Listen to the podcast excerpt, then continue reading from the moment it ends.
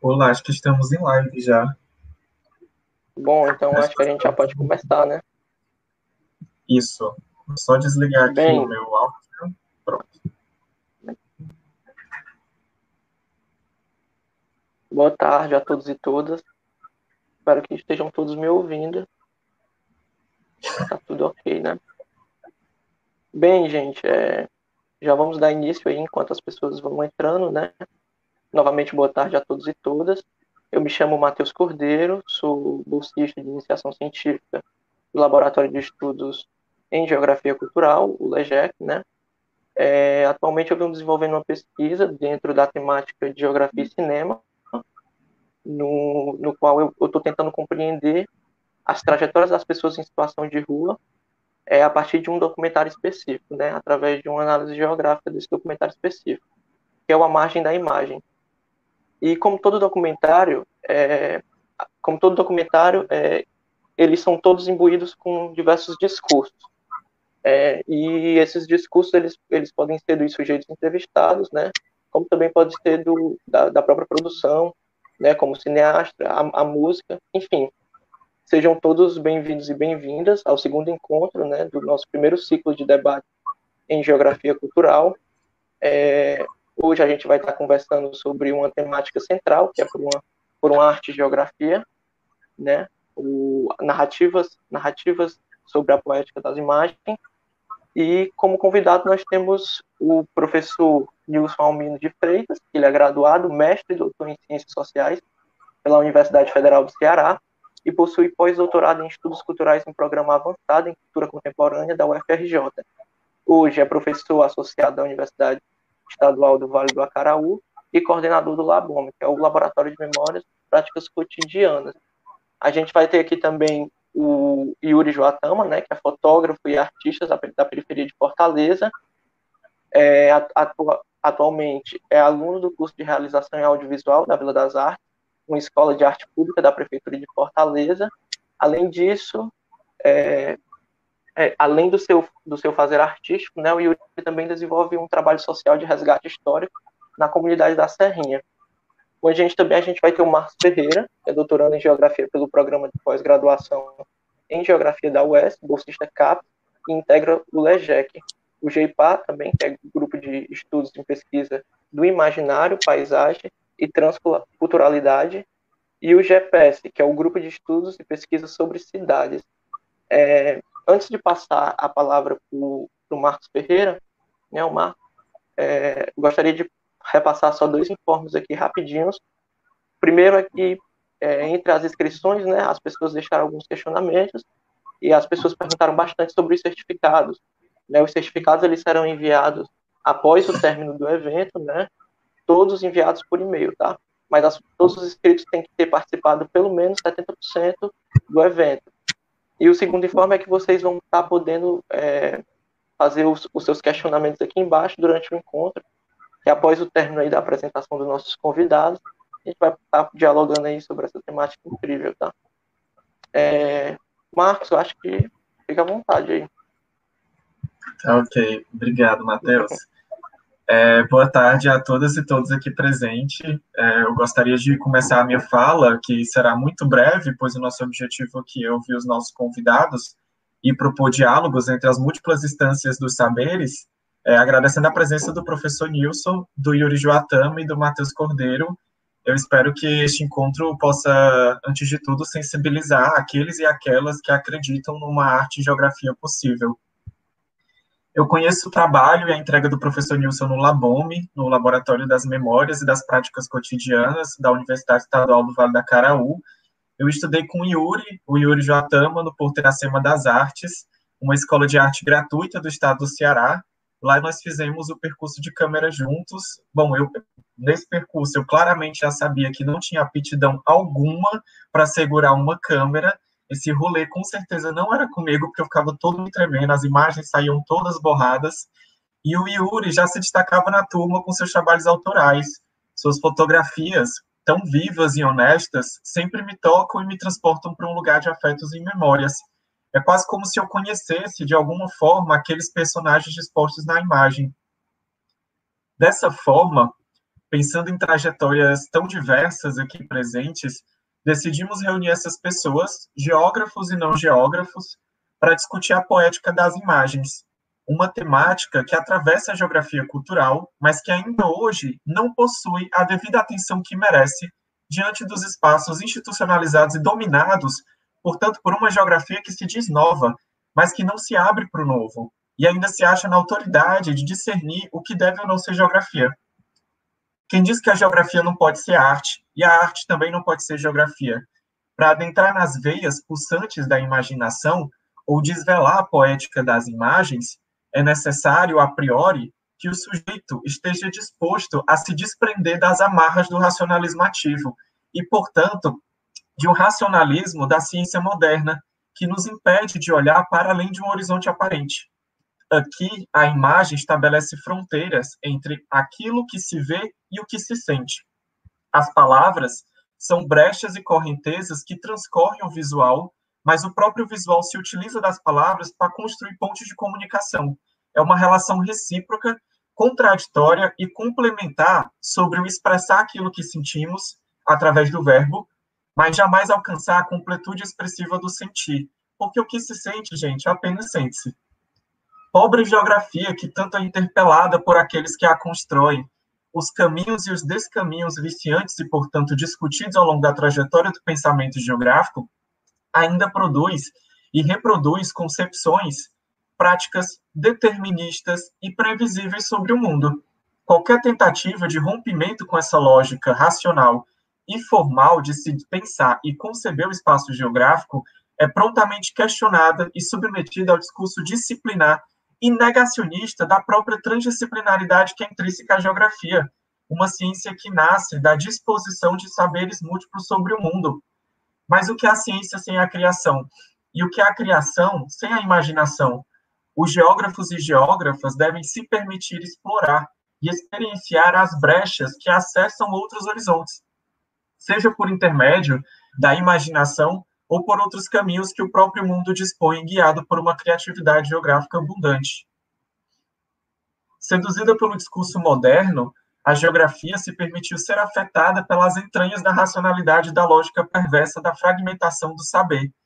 Despiu-se da arte, da emoção e da subjetividade para tornar-se econômica, regional, geomorfológica, industrial, geológica, urbana, agrária e tem tantas outras áreas e assim aspirar a ser inserida no mercado de trabalho analítico e cartográfico. Ao longo da sua trajetória, optou mesmo por desviar dos caminhos da filosofia e da poesia, presente até mesmo na geografia do Heródoto. Milton Santos, numa entrevista pela revista Veja, na qual acho fantástica, diz algo extraordinário sobre a ciência geográfica. A meu ver, o maior erro que a geografia cometeu foi o de querer ser ciência, em vez de ciência e arte. Ela abandonou a literatura, mudou a sua forma de escrever e sucumbiu ao método de pensar científico. O conhecimento geográfico deve ser compreendido, portanto, enquanto um saber e experiência do reencontro sensível entre o sujeito e o espaço vivido por ele. A obra de arte, em qualquer linguagem que seja, expressa, atravessa e participa do acontecer da vida. O que exigimos da arte, em geral, é que não seja capturada pelas abstrações da lei, do direito e da matematização e da burocracia, e que a mesma não seja insólita aos corações e aos sentimentos. Que a geografia, na sua potência, possa também se reconhecer e ser arte, portanto, uma arte e geografia. A brecha, que é essa abertura que eu chamo aqui para o novo, novamente surge como uma proposta de se permitir experienciar o encontro do diverso, para que a revolução científica transcorra do mundo para o sujeito e do sujeito para o mundo, saborear as palavras e não as reproduzir veemente após sentir o gosto dessa objetividade, dessa racionalidade, é também percorrer os caminhos de um conhecimento fecundo, válido e que revela o poético. A linguagem poética, portanto, conduz à libertação do eu e do outro através da imaginação e rompe com as prisões historicamente impostas dessa racionalização ilusória, Acreditar na atividade poética intrínseca à ciência é também tensionar a criação de um outro mundo através da linguagem, uma linguagem que, na sua essência, não escapa da arte, pois ela também é arte. Reivindicamos aqui, portanto, uma arte-geografia. por uma geografia capaz de se reconhecer em si e a inerência da arte a partir dessa perspectiva, desculpa, por uma geografia capaz de reconhecer em si e a inerência da arte e a partir dessa perspectiva propor caminhos e pontes de experienciar o espaço geográfico na sua potência. Portanto, por uma arte geografia que se desafie contornar os círculos viciosos dos textos e dos temas convencionais para se estimular o trânsito dos saberes, por uma arte geografia que seja afetada pelas emoções e que nos revele o direito de sonhar, por uma arte geografia de abertura e brecha para o sensível, cuja imaginação seja capaz de conceder asas e coragem para aqueles e aquelas que se abrem para enxergar as visualidades além do visível. Convido agora o professor Nilson para dialogar conosco sobre uma geografia é, sobre como a geografia, através da pesquisa videográfica, pode nos ajudar a propor leituras sensíveis sobre espaço geográfico. E depois da fala do professor Nilson, eu convido também o Yuri, é, que teremos no que eu estou chamando aqui de algo de mais ou menos uma exposição comentada online do projeto Serrinha Luz e Cores, do artista Yuri Joatama, e desafio aqui todos os geógrafos e geógrafas presentes a perceber uma geografia poética sensível a partir das fotografias do Yuri, os corpos marcados pelo tempo, o interior das casas, a disposição dos objetos e as cores vivas em contraste com o escuro demarcam uma melancolia que preenche a imagem e nos convida a devanear sobre a, os personagens em cena, uma arte geografia construída pelos alicerces da imaginação sobre o acontecer da vida nas múltiplas facetas do lugar. Então, agradeço aqui e deixo agora a fala com o professor Nilson. Fica à vontade, professor. O tempo é todo seu de 20 minutos. Ok. Boa tarde, né, a todos e a todas. É, primeiramente, eu queria agradecer, né, o convite para esse primeiro ciclo de debates, né, em geografia cultural do, do LEGEC. Dizer que é sempre um prazer, né, estar com vocês. É, cumprimentar aí meu meu camarada e meu companheiro e amigo Otávio, né, que está aqui conosco, né, é, agradecer a ele também pelo convite, agradecer ao Marcos também, né, pelo convite, é, e, assim, esclarecer, né, assim, para quem está assistindo, né, que, na verdade, eu não sou geógrafo, né, de, de formação, né, o Matheus já falou um pouquinho aqui, né, do, da minha formação, né, e é, vocês devem ter percebido que não se mencionou né, o termo geografia aí na, nessa, nesse mini currículo aí, nesse que ele mencionou, né? Mas eu, eu tenho uma, um apego e uma aproximação muito grande, né, à geografia, tanto é que é, eu fazia parte, né, do, do mestrado em geografia aqui da UVA até o ano passado, né, eu passei, se eu não me engano, cinco anos né, atuando no mestrado, e tenho uma parceria muito boa com o professor Otávio, aqui na, da UES, né, é, nesse campo da geografia cultural, já tive algumas atividades com ele, é, temos projetos, né, que estão sendo realizados, né, em conjunto, eu e ele, enfim, e tenho, né, algumas, alguns trabalhos publicados em revistas, né, do, do campo da geografia, enfim, então, talvez, não sei se vocês me permitirem, eu posso dizer que sou também um pouco geógrafo. né? Então, é, a minha contribuição né, é muito do, do campo da antropologia, né, vamos dizer assim, dentro da geografia. É, justamente porque é a área que eu, que eu mais me identifico, mais atuo, né? Eu posso dizer que sou da área de antropologia visual, né? É, como o Matheus já, já falou, né, inclusive agradeço aí a apresentação dele. Ah, e também não posso esquecer de agradecer aqui o apoio do Guilherme, né, e, e do, do Ian, né, que estão aqui por trás, né, dando apoio para gente aqui atrás das imagens e tal, e cumprimentar o Yuri aí, né, meu companheiro aqui de mesa hoje, né. Então, como eu estava dizendo, eu sou é, muito mais vinculado a esse campo da antropologia visual e tive essa atuação né, no campo da geografia e tentei dar minha contribuição é, é, no mestrado. Então, eu vou dividir aqui a, a, a minha fala né, em dois momentos. Um mais teórico-conceitual, discutindo um pouco de, de método também, é, do uso da imagem, e aí eu, eu vou pedir desculpas aí ao Marcos, né, porque eu vou um pouquinho mais além do que o audiovisual, né, E depois eu queria dar alguns exemplos né, de trabalhos concretos que eu orientei na geografia, né, no mestrado em geografia, é, onde a imagem né, é, era uma, é uma linguagem predominante, vamos dizer assim, que serviu como produção de fonte, como método né, e como repercussão também dos trabalhos. Né. Então, é, primeiramente, é, eu queria desconstruir um pouco uma ideia que é muito corrente, né, assim, no senso comum, de que a imagem é, é, é o retrato, né? É um retrato da realidade, né? Ou, como muita gente ainda é, usa, né, nos seus trabalhos científicos, como uma ilustração, né? É, na verdade, é, para mim, né, a imagem é um conceito, né, uma concepção. Né? É, o que a gente vê na imagem não necessariamente é o que a gente está vendo, né, sem o uso de instrumentos que estão produzindo essa imagem. Né? É, vamos dizer, então, que a imagem ela não é uma mera reprodução da realidade. Né? Ela é uma concepção, é um ponto de vista, né? a partir da, da nossa relação com o ambiente, com o instrumento que a gente está utilizando, né? e com a situação e com os interesses que estão em jogo. Né? Então, na verdade, ela é um conceito, né? e ela tem uma linguagem própria. Ela, ela, ela, claro que ela pode ser acrescentada né, a, ao texto, né, inclusive ela acrescenta realmente, né, desde que ela ali esteja realmente para acrescentar, eu acho que ela é válida. Mas se estiver ali só como ilustração, ela não vai fazer falta se for retirada. Né? Então, é, é, a imagem acrescenta ao texto, ela dá mais força a determinadas questões que você está discutindo no texto, né? Então ela é uma concepção, ela é um conceito, ela não é uma mera ilustração. É, e então nesse sentido, ela, ela nos afeta de alguma forma.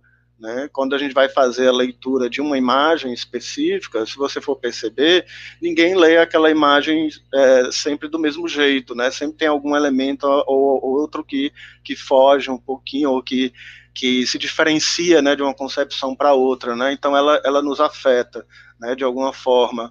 É, é uma espécie de transfiguração da experiência, mas é uma experiência que é compartilhada.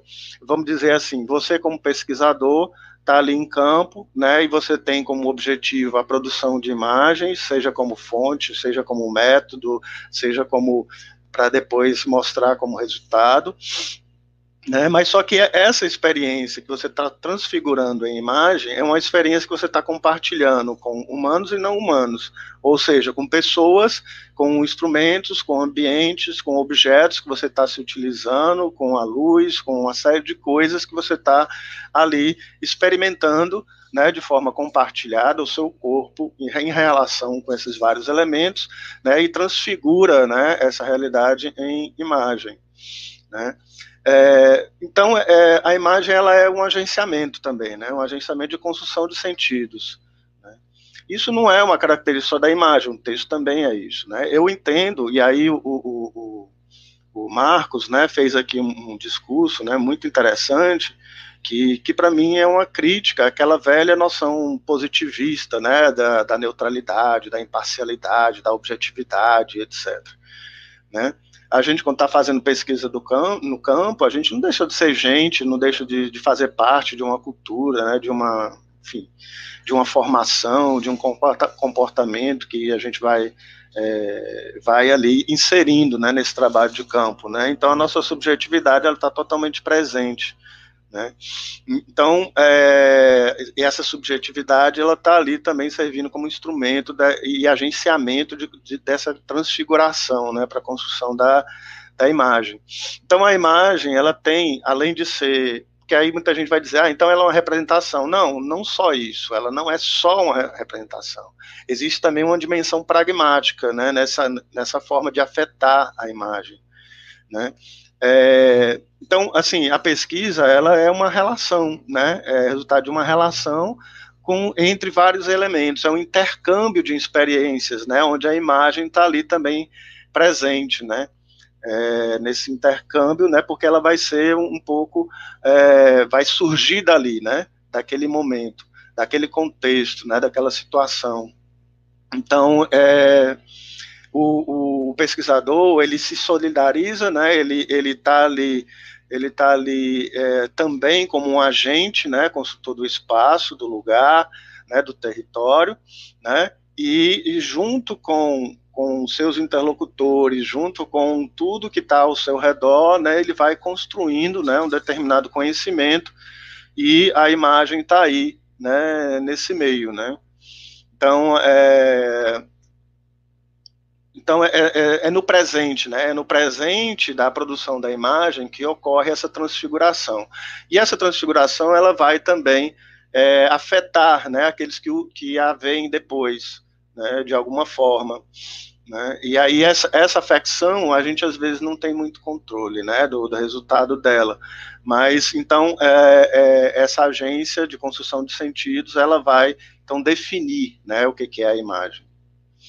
É, então, o tempo, o espaço, né, é, os personagens, os interlocutores, lugar, paisagem, né, tudo isso vai estar tá ali sendo, uh, vai, vai, vai se criar uma espécie de sinergia né, desses vários elementos que vão produzir né, o conhecimento, seja ele expresso né, pela imagem, seja, ele expresso pelo texto. Né. A, a, vantagem da imagem, especialmente no filme, né, entrando no, na, já na questão da, da, videografia, é que os corpos ali que estão né, em relação, é, eles aparecem mais, vamos dizer assim. Então, esse compartilhamento de experiência, né, ele vai ser é, muito mais visível, vamos dizer assim, para é, para o leitor do nosso trabalho ou para quem está vendo né, o, o, filme. No texto, né, geralmente é a gente que fala né, sobre essa experiência compartilhada. Então é o pesquisador que está ali é, falando em perspectiva, né? É, no caso do filme, os outros corpos eles vão estar tá lá também aparecendo, promovendo né, as suas transfigurações e os seus agenciamentos também, né? Então, no texto aparece mais o pesquisador falando sobre, mas ele também foi afetado, né, por essa experiência. Então, de alguma forma, né, os outros corpos em relação vão estar ali presentes, mas ele é que vai ali editar, é, vai fazer é, o texto falando disso, né? Então ele aparece mais. Mas no filme, né, vai, você vai ter essa é, essa característica né, dos corpos estarem, dos outros corpos estarem também mais presentes. Às vezes, até dependendo da estética né, que você escolhe, é, do registro, é, se evita até você aparecer, né? Quem aparece mais são os seus interlocutores, né? O ambiente, né? Os objetos, as coisas, né? A paisagem, etc. É, então, assim, essa essa transfiguração é, ela, ela, ela aparece né, em, em diferentes dimensões, tanto no, no, antes, no durante e no depois. E aparece no pesquisador, aparece nos seus interlocutores, a, aparece na paisagem, né? E aí cabe a gente, vamos dizer assim, dar conta dessa, dessa geografia do movimento, né? Que vai, vai sendo produzida aí é, nesse processo todo. Uma coisa que é, é, muito comum a gente vê em alguns trabalhos é que a tendência é as pessoas, por exemplo, uh, ao, ao falarem né, de um determinado contexto que está pesquisando, pensarem em rotinas, né, em, em pontos fixos, né, onde as pessoas vêm e vão sempre, ou é, é, costumes estáveis, meio rígidos, né? Assim, como se as pessoas sempre estivessem pensando a mesma coisa e fazendo a mesma coisa.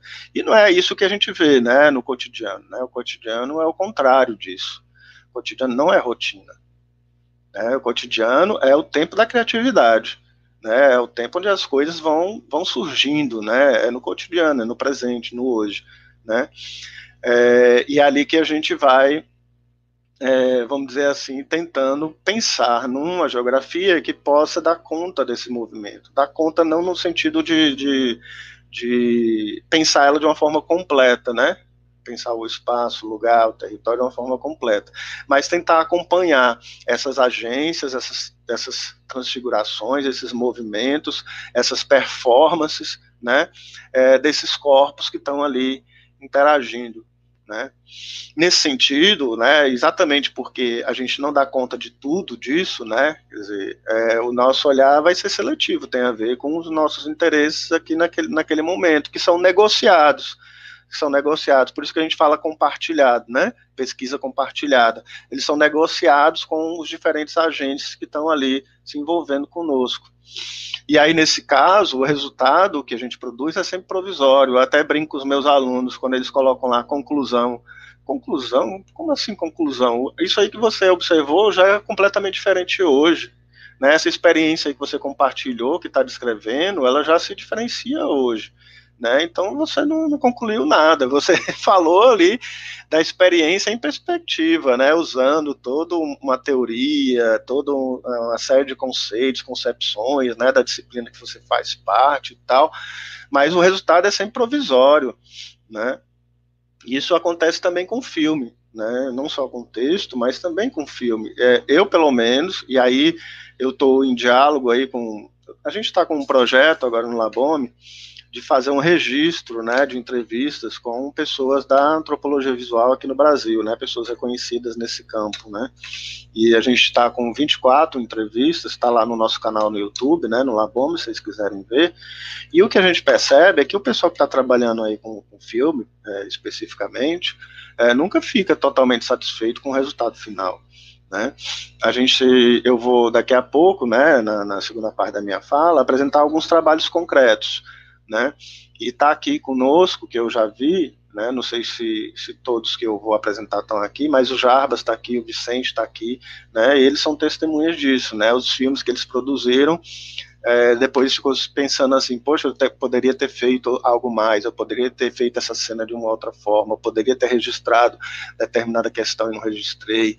Enfim, a gente, a gente nunca fica satisfeito, né, com o, o final. Né? É, então, não é bem uma conclusão, mas é sempre uma possibilidade de continuidade.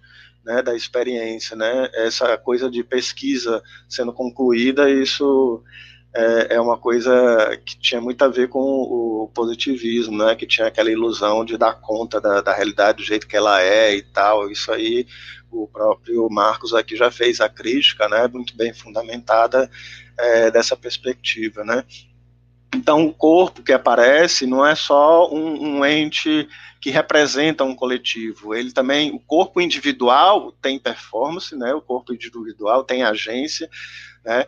Ele também é construção de sentidos. Né? A pessoa que aparece na imagem, ela quer mostrar, né, a sua imagem de alguma forma, de acordo com os interesses que estão ali em jogo, né? É, então, assim, a pesquisa, o filme né, que a gente faz é sempre uma maneira de falar em perspectiva, certo?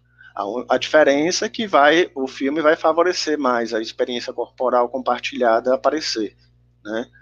É, dentre outras coisas que são próprias da linguagem, né? Que não sei se aí não daria tempo da gente discutir aqui todas as especificidades, mas eu queria chamar a atenção dessa em particular, porque é, é, eu percebo que na geografia tem muito essa história, né, de, aí o Marcos já, já até falou isso, né, é, de pensar, né, vamos dizer assim, estruturas mais amplas do ponto de vista das relações é, econômicas, né, relações com o meio ambiente, etc., mas a pessoa, ela meio que some ali, né, como se é, essas relações, né, econômicas, políticas, sociais, é, geográficas, né, que a gente que a gente narra, é, como se elas é, não fossem criadas por gente, né, por pessoas individuais. Então, e aí as pessoas individuais a gente percebe que quando a gente coloca elas dentro de um grupo, é, o grupo não é totalmente homogêneo. Né? Então, um grupo de bairro, de moradores de bairro, por exemplo, não necessariamente todo mundo está pensando igual ali.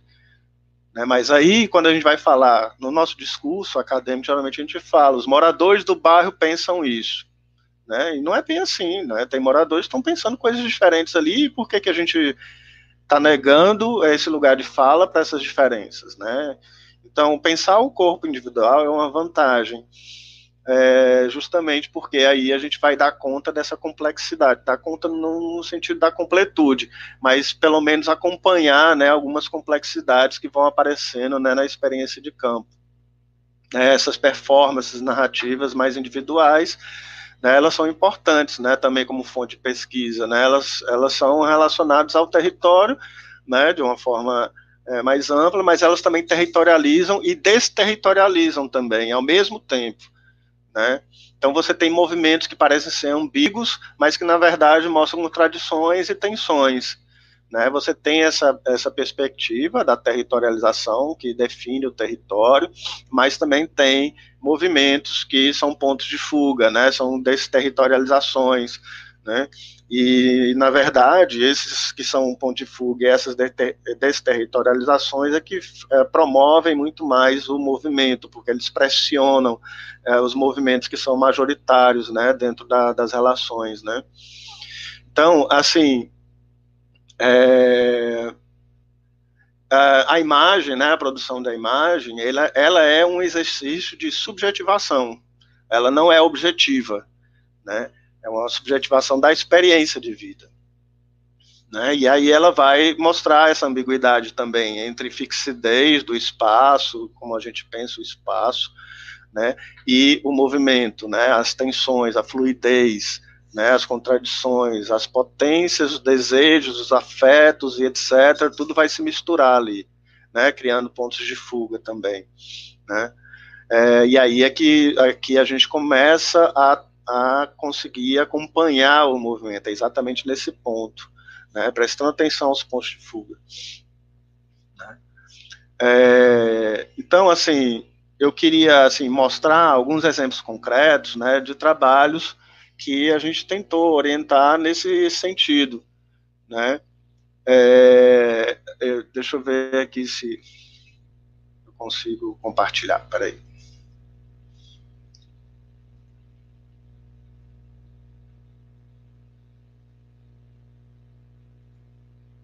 É, eu não sei se vocês estão enxergando aí, então. Alguém pode me dizer?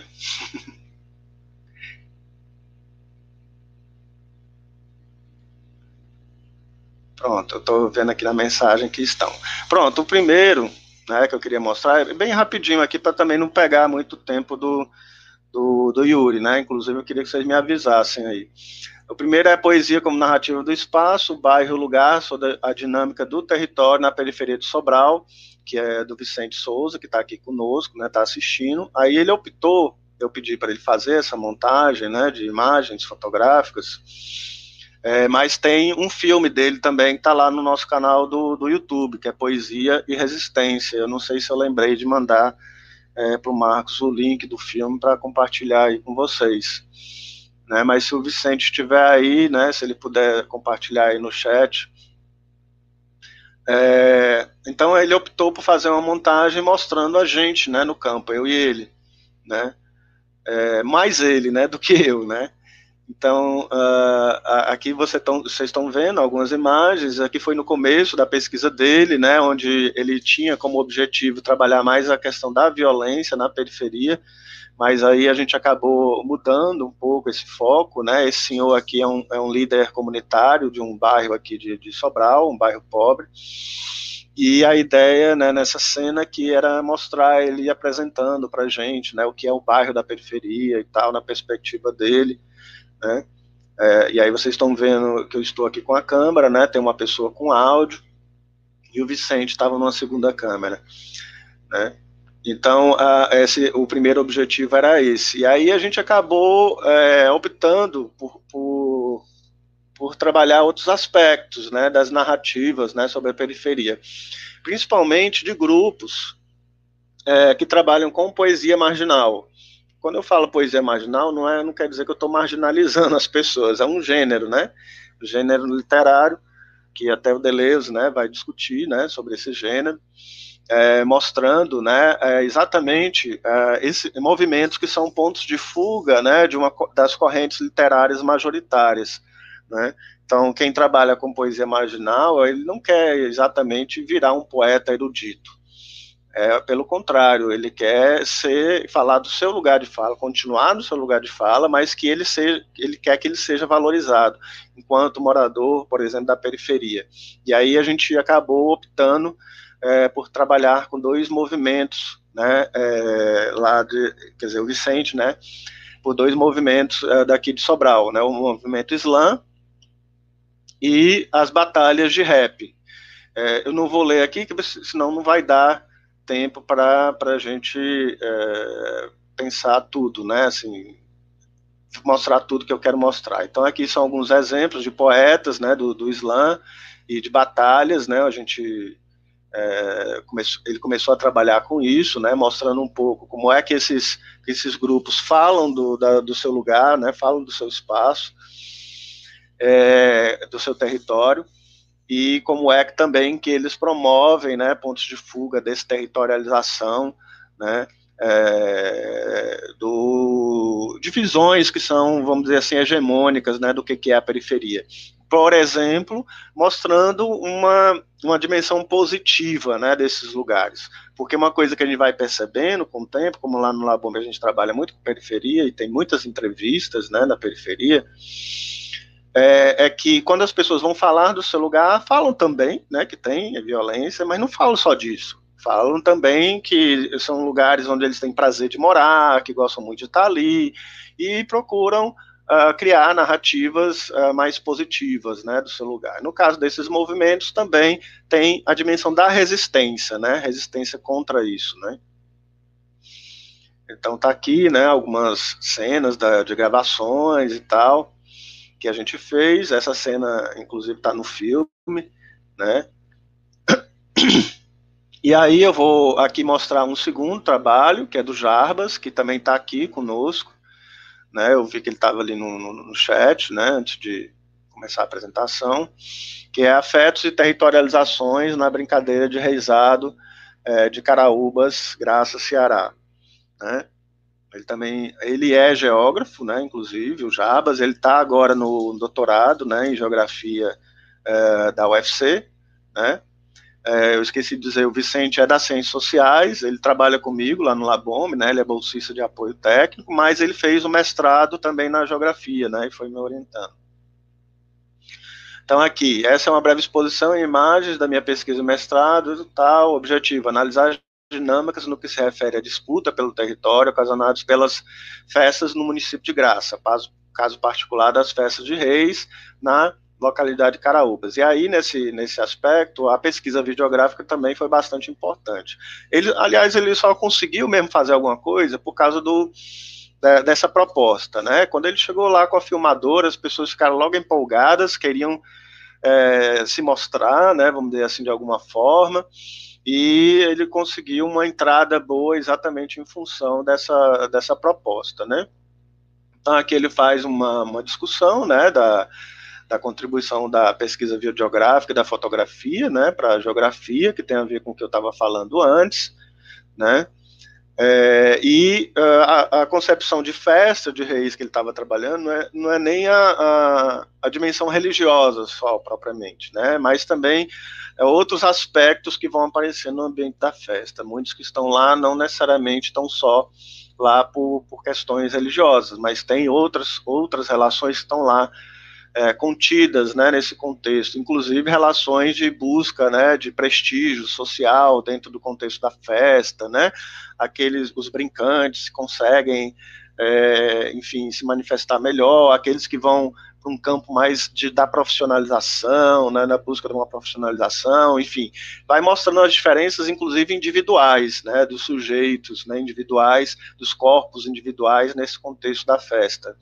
é, as suas contradições, suas ambiguidades, os seus conflitos e tal.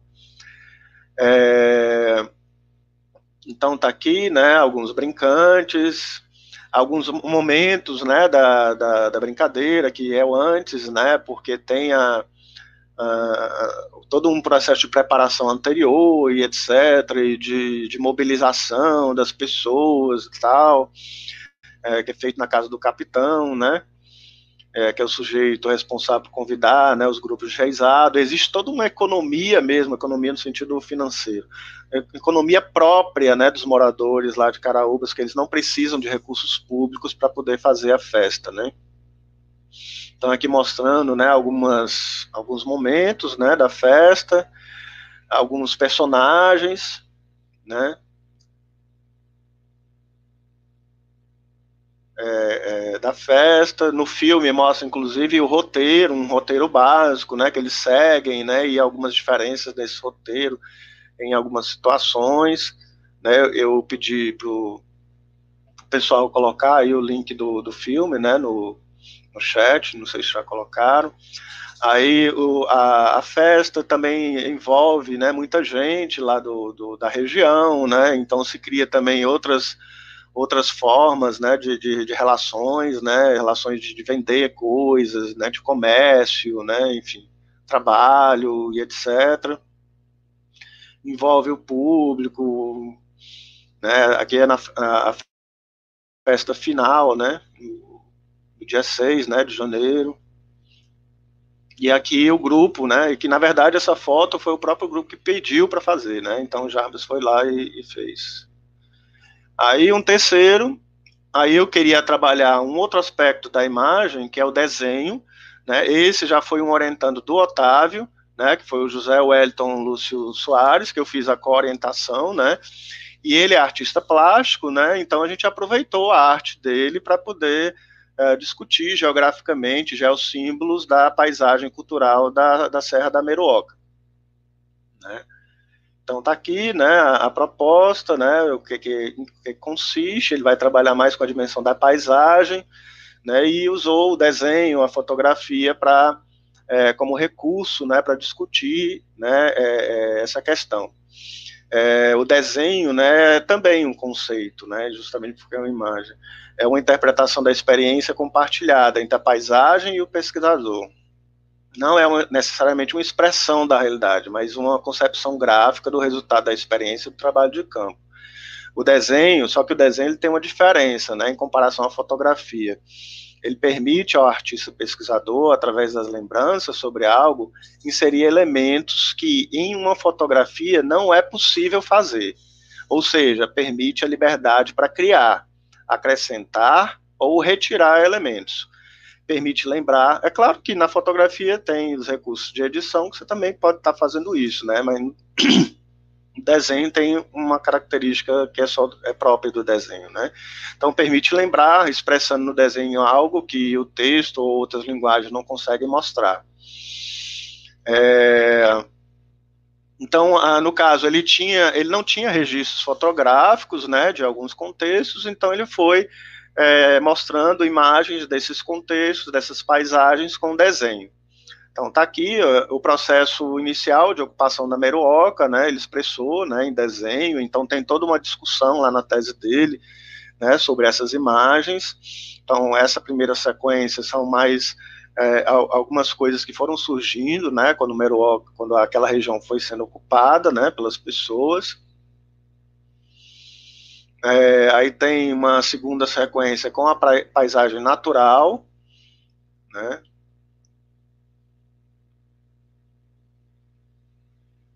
Que ele preferiu também expressar né, por desenhos, e são desenhos muito bonitos, a meu ver, né? Não sei a avaliação de vocês. E alguns contrastes da ocupação socioespacial, né? A igreja, né? É, patronato, é, uma bodega, né, uma casa grande, uma casa que é a segunda residência, né, a rua de uma cidade, do, da área urbana, a paisagem mais é, do, da zona rural, com casas de, é, de taipa e etc. Enfim. Então, é, é, isso, né? E aí tem um, um, um quarto né, trabalho que eu queria pedir para o é, Guilherme me ajudar aqui, que é um, um videozinho de três minutos, né, não sei se dá tempo,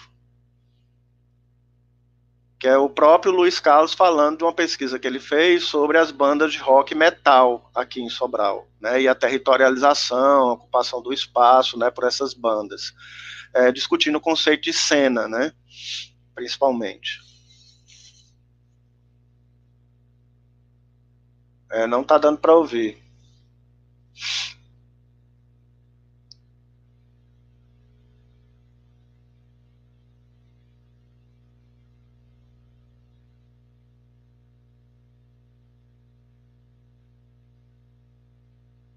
É, não tá dando para ouvir, Guilherme.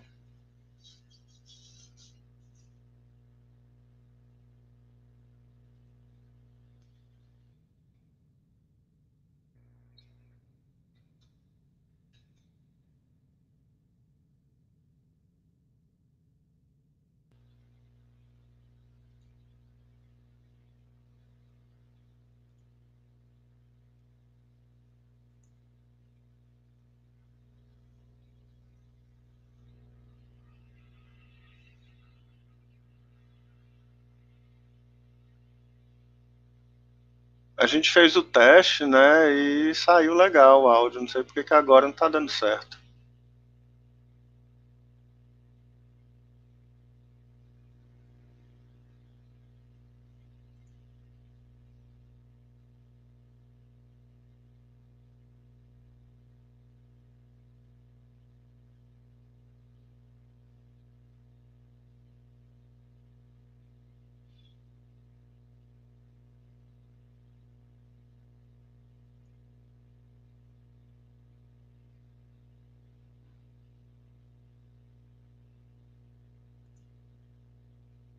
Continua sem áudio.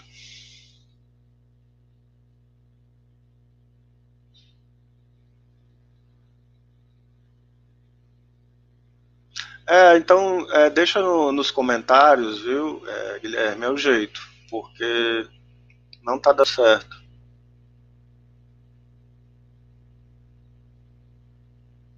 É, o, que eu, é, o que eu queria mostrar nesse vídeo é o, o, próprio autor, né, que é o Luiz Carlos, ele foi me orientando no mestrado da geografia aqui.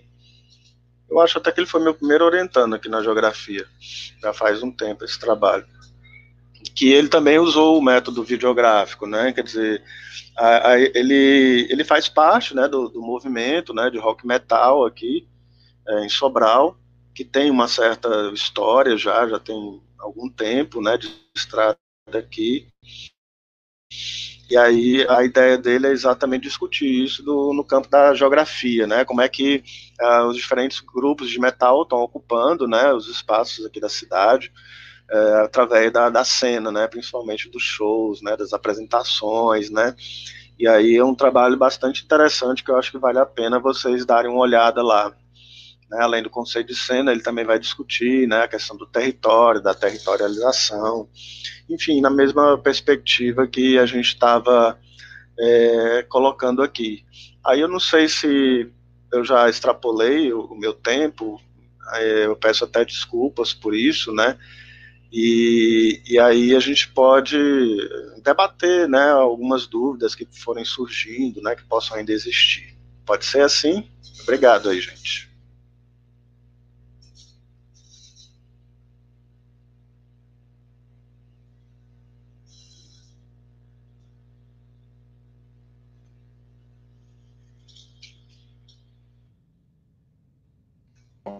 É uma pergunta guardada. Pronto, tá tudo certo agora? Ótimo. Já tem até uma pergunta aqui guardada para o senhor. É, ah. Mas dando continuidade, só para tirar a dúvida do pessoal que está questionando aqui no, no bate-papo, a gente vai liberar o link do formulário para vocês confirmarem presença logo no final do, do encontro, tá, gente? É, agora vamos, vamos começar aí com o Yuri. Fique à vontade, Yuri.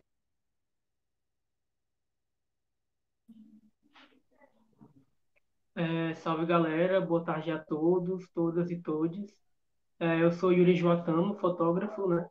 artista também da comunidade aqui da Serrinha. É, eu comecei a estudar fotografia em 2016, mas somente em 2018 tive contato com a fotografia autoral. É, embora eu não tenha formação acadêmica, minha formação se dá a partir de cursos livres né, e gratuitos que eu fiz em instituições públicas da cidade, então é a prova de que não é desperdício investir em formação artística na cidade, né? no estado, enfim. É... Eu vim hoje aqui trazer para vocês um trabalho que eu tenho realizado aqui no meu bairro, onde eu moro, que é na Serrinha, que fica aqui em frente da UES, né? E aí é isso, é, é, um trabalho que ele é realizado na minha comunidade, né? É um trabalho autoral meu, mas eu tenho uma compreensão de que ele é de alguma forma realizado pela comunidade também, né? Porque se não houvesse as pessoas e a comunidade, o meu trabalho autoral não existiria, né? Então, eu tenho essa consciência, assim. E aí, assim como a periferia, eu estou sempre em um processo de transformação, na verdade, né? Então, desde que eu comecei a estudar arte, eu vim passando por um processo de desconstrução de ser humano e tentado é, me reconstruir de alguma forma. É, eu tenho buscado é, rever as minhas questões de, de, privilégio, mas também buscando compreender as minhas fragilidades, né? E esse trabalho da Serrinha, ele é um trabalho muito de autoconhecimento também e também de, de aproximação com a comunidade em si, né? É um trabalho que surgiu a partir de um evento inusitado, que foi um apagão, que aconteceu em 2018. Foi um grande apagão que aconteceu na cidade, nas regiões norte e nordeste do Brasil. E aí Fortaleza ficou durante algumas horas né, sem energia elétrica. E aí, em 2018, eu estava é, tendo contato com o autoral, né, me descobrindo enquanto é, no campo da imagem, de alguma forma. É, pude sair da minha casa né, com a minha câmera, o tripé, e aí eu fiz o registro na minha rua, né, que é na Serrinha, que é onde se concentra o maior fluxo de venda de drogas do bairro. É, fiz o registro, né, no, no, dia seguinte eu editei a foto e, e postei nas minhas redes sociais, e aí teve um jornal local que repostou essa foto, e aí gerou uma, uma repercussão assim, inusitada, né? não esperava isso. Acho que foi a partir disso que a comunidade me enxergou enquanto fotógrafo, né? E foi quando eu me descobri enquanto artista também. É, nesse breu pleno em que eu saí de casa, né, onde eu não via nada, fiz a foto, só pude ver a imagem depois que ela foi produzida da câmera. É, a serrinha ela se mostra a partir de, de cores e energias que eu não via antes, né? Então, digamos assim, essa foto ela é uma foto surpresa, né? Porque ela só foi visualizada depois que ela foi feita. É, e aí eu fui descobrindo a potencialidade que é produzir no lugar em que eu moro, né? Então, esse ensaio ele parte de um olhar que ele é de dentro para dentro, é, com o objetivo principal de elevar de alguma forma a autoestima da comunidade, porque quando você é favelado e periférico, você cresce é, achando que o seu lugar, o lugar que você mora, ele não é importante, ele não é especial ele não é bonito. Então, de alguma forma, esse projeto, né, que ele surge de um apagão, mas que ele vai se transformando durante o tempo, ele é, na verdade, uma provocação de beleza da cidade, né? Porque a gente conhece Fortaleza através de uma fortaleza turística, né? Que é os prédios antigos, é o centro, Praia de Iracema, Dragão do Mar, e embora esses lugares sejam belos e importantes para a cidade, somente eles não dão conta da, da pluralidade que é geograficamente e culturalmente Fortaleza. Então, Fortaleza é favela e é periferia também. E aí eu acredito que, enquanto fotógrafo, eu também sou comunicador social. E aí cabe a mim e outras pessoas que participam desse movimento a, de alguma forma, quebrar esses paradigmas a partir da imagem, né?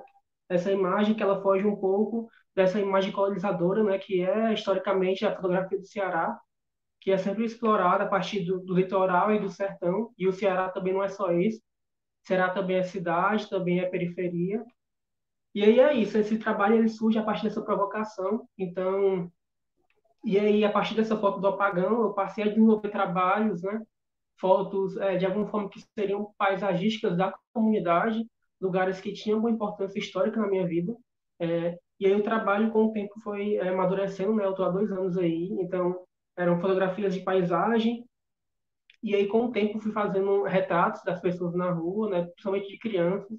E aí tal hora eu tava dando uma oficina improvisada para essa galera e aí tipo era muito massa assim. É, e aí fotos de paisagem, fotos de retrato, até chegar nesse momento que eu tô hoje, né, que é de entrar na casa das pessoas e retratá-las, né? Eu entendo a casa como um lugar muito especial, porque a nossa casa fala muito sobre a gente, né? E aí eu tento compor na minha imagem tanto essa questão dos elementos, né? Mas eu também tento trazer signos da, dessa diáspora sertão capital, né? É, dessas pessoas que vieram do sertão, do interior, em busca de uma vida melhor e aí ocuparam o, essas regiões que são periferias, né? Porque a Serrinha, assim como outros bairros da periferia, ela é um bairro de ocupação quase sempre, né? E aí são pessoas que vieram dessa diáspora, sertão capital, e aí ocuparam isso e resistiram, né? E aí esse trabalho fotográfico não é apenas imagem, né? Ele também é uma troca de, de memórias e de afetos com as pessoas da comunidade. E aí nessa busca também de, de uma ancestralidade que eu tenho buscado, de entender de onde eu venho, né? A partir de, de relatos das outras pessoas que já moravam aqui. É, e aí eu fui conversando com as pessoas e aí tem sido um processo muito rico de aproximação com, com a comunidade, né? Então, o, o, trabalho em si, caso vocês queiram mostrar agora para a galera poder visualizar, seria legal também, ele, ele tem uma estética própria, né, que ela foi amadurecida durante um tempo. É, são fotografias noturnas que fazem referência à primeira imagem que eu realizei, que foi, uma, foi à noite. É, são fotos né, com cores muito intensas que contrapõem a, a sombras é, gritantes, assim.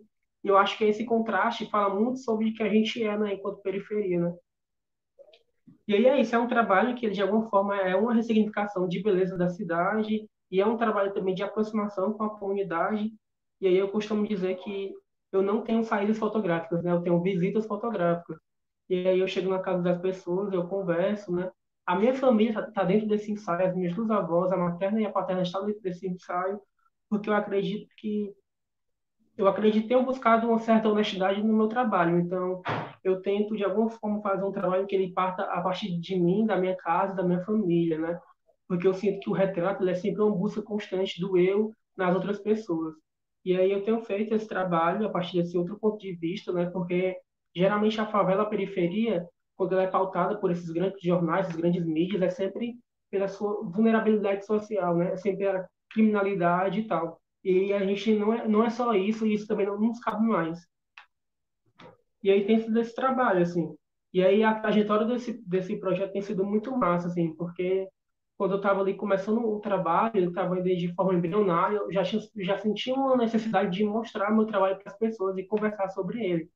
Então, quando chegou ali a uns três meses de trabalho, eu tive, sei lá, umas três, sete fotos, eu já sentia essa necessidade de mostrar o meu trabalho, né? Então, é, eu promovi dentro da Serrinha uma exposição itinerante, na qual durante sete dias eu ficava em um ponto diferente do bairro, em uma comunidade específica, e aí eu pedia licença, né, a, e falava com as pessoas se eu poderia colocar os meus quadros na parede. Então, na rua mesmo, eu pedia autorização e colocava um predinho, botava meu quadro ali na parede, e aí eu fazia minha exposição, porque nesse momento ainda não existiam lugares é, que estavam com as portas abertas para mim, né? E aí eu fui nesse, nessa coisa de começar pelo bairro, assim, né?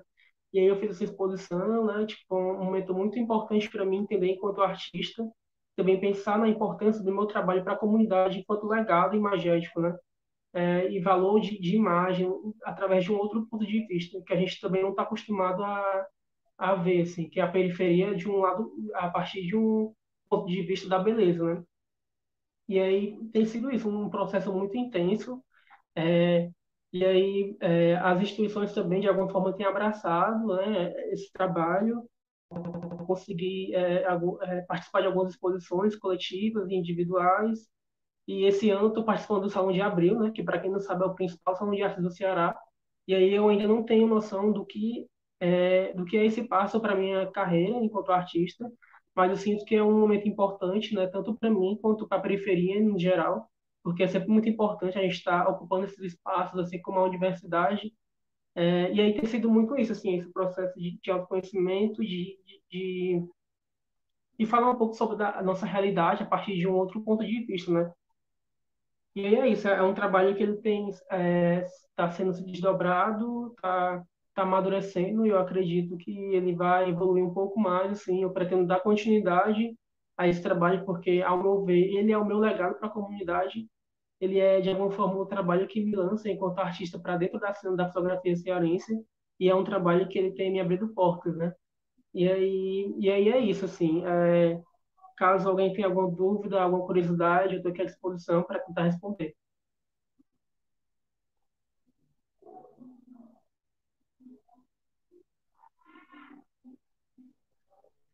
E aí tem algumas imagens, né? Essa é a minha avó paterna. E essa coisa da cor, ela é muito importante dentro do meu trabalho, porque essa interferência na imagem, esse tratamento, eu acho que ele diz muito sobre quem eu sou, né? Que é essa pessoa que estou sempre tentando modificar a minha realidade de alguma forma. Então, essa estética, ela é, faz parte de mim. E aí é isso, assim, a grande parte do meu trabalho são, são essas pessoas né, mais velhas, porque, é, querendo ou não, essas pessoas, ela, de alguma forma, é o público-alvo, né? Porque eu sentia a necessidade de eternizar essas pessoas, porque eu percebia que, de alguma forma, a nossa história estava morrendo com essas pessoas, né? Porque essas pessoas, de alguma forma, são biblioteca, assim. Então, é, existe um conhecimento ali que vai para dentro do acadêmico e que muitas vezes a universidade não vai acessar, assim. E aí eu, enquanto pessoa que não está na universidade, cabe a mim também mostrar esse lado, né? É, e aí essas pessoas, de alguma forma, são a, a, a principal objetivo, o principal público-alvo, assim, de alguma forma. E aí tem sido isso. Durante esse momento de, de processo de, de quarentena, né? Isolamento social, eu dei um tempo no meu processo produtivo. eu só saí apenas uma vez para fotografar, e aí foi surgindo de um outro lugar, assim, a partir de outra inquietação, porque inclusive deu origem a um outro ensaio que se chama A Imagem que Retorna, que vocês podem acompanhar no Instagram lá, que é justamente fazendo esse movimento de devolver essas imagens para essas pessoas. É, geralmente as pessoas que eu fotografo têm o seu tem sua fotografia ali impressa, tamanho pequeno, para fotográfico. E aí eu estava com algumas imagens aqui em casa é, de uma exposição que aconteceu no ano passado. E a partir de acontecimento, que foi o falecimento da Maria, é, no ano do centenário, né, nesse momento em que o Ceará ele alcançava o maior pico de propagação do coronavírus, ela faleceu. E aí o neto dela ele chegou até a mim e solicitou o arquivo digital, né? E aí ele, ele falou comigo, eu, beleza, eu vou te mandar. E aí também eu, eh, eu, passei a refletir sobre a importância do meu trabalho, né? Porque segundo ele, é, eles não tinham nenhuma foto é, de qualidade, né? Porque aqui no Ceará, assim como em outros lugares do, do, do, Brasil também, se tem um costume de quando a pessoa falece, né? Se faz ali o, o, a última homenagem, né? É, se imprime, é, camisas personalizadas em que vai a foto da pessoa que faleceu e alguma frase bíblica ou alguma frase de apoio. E aí ele pediu esse arquivo digital para fazer essa camisa. Então, de alguma forma, isso me fez pensar sobre a importância do meu trabalho para a comunidade. E aí eu, eu mandei para ele o arquivo digital.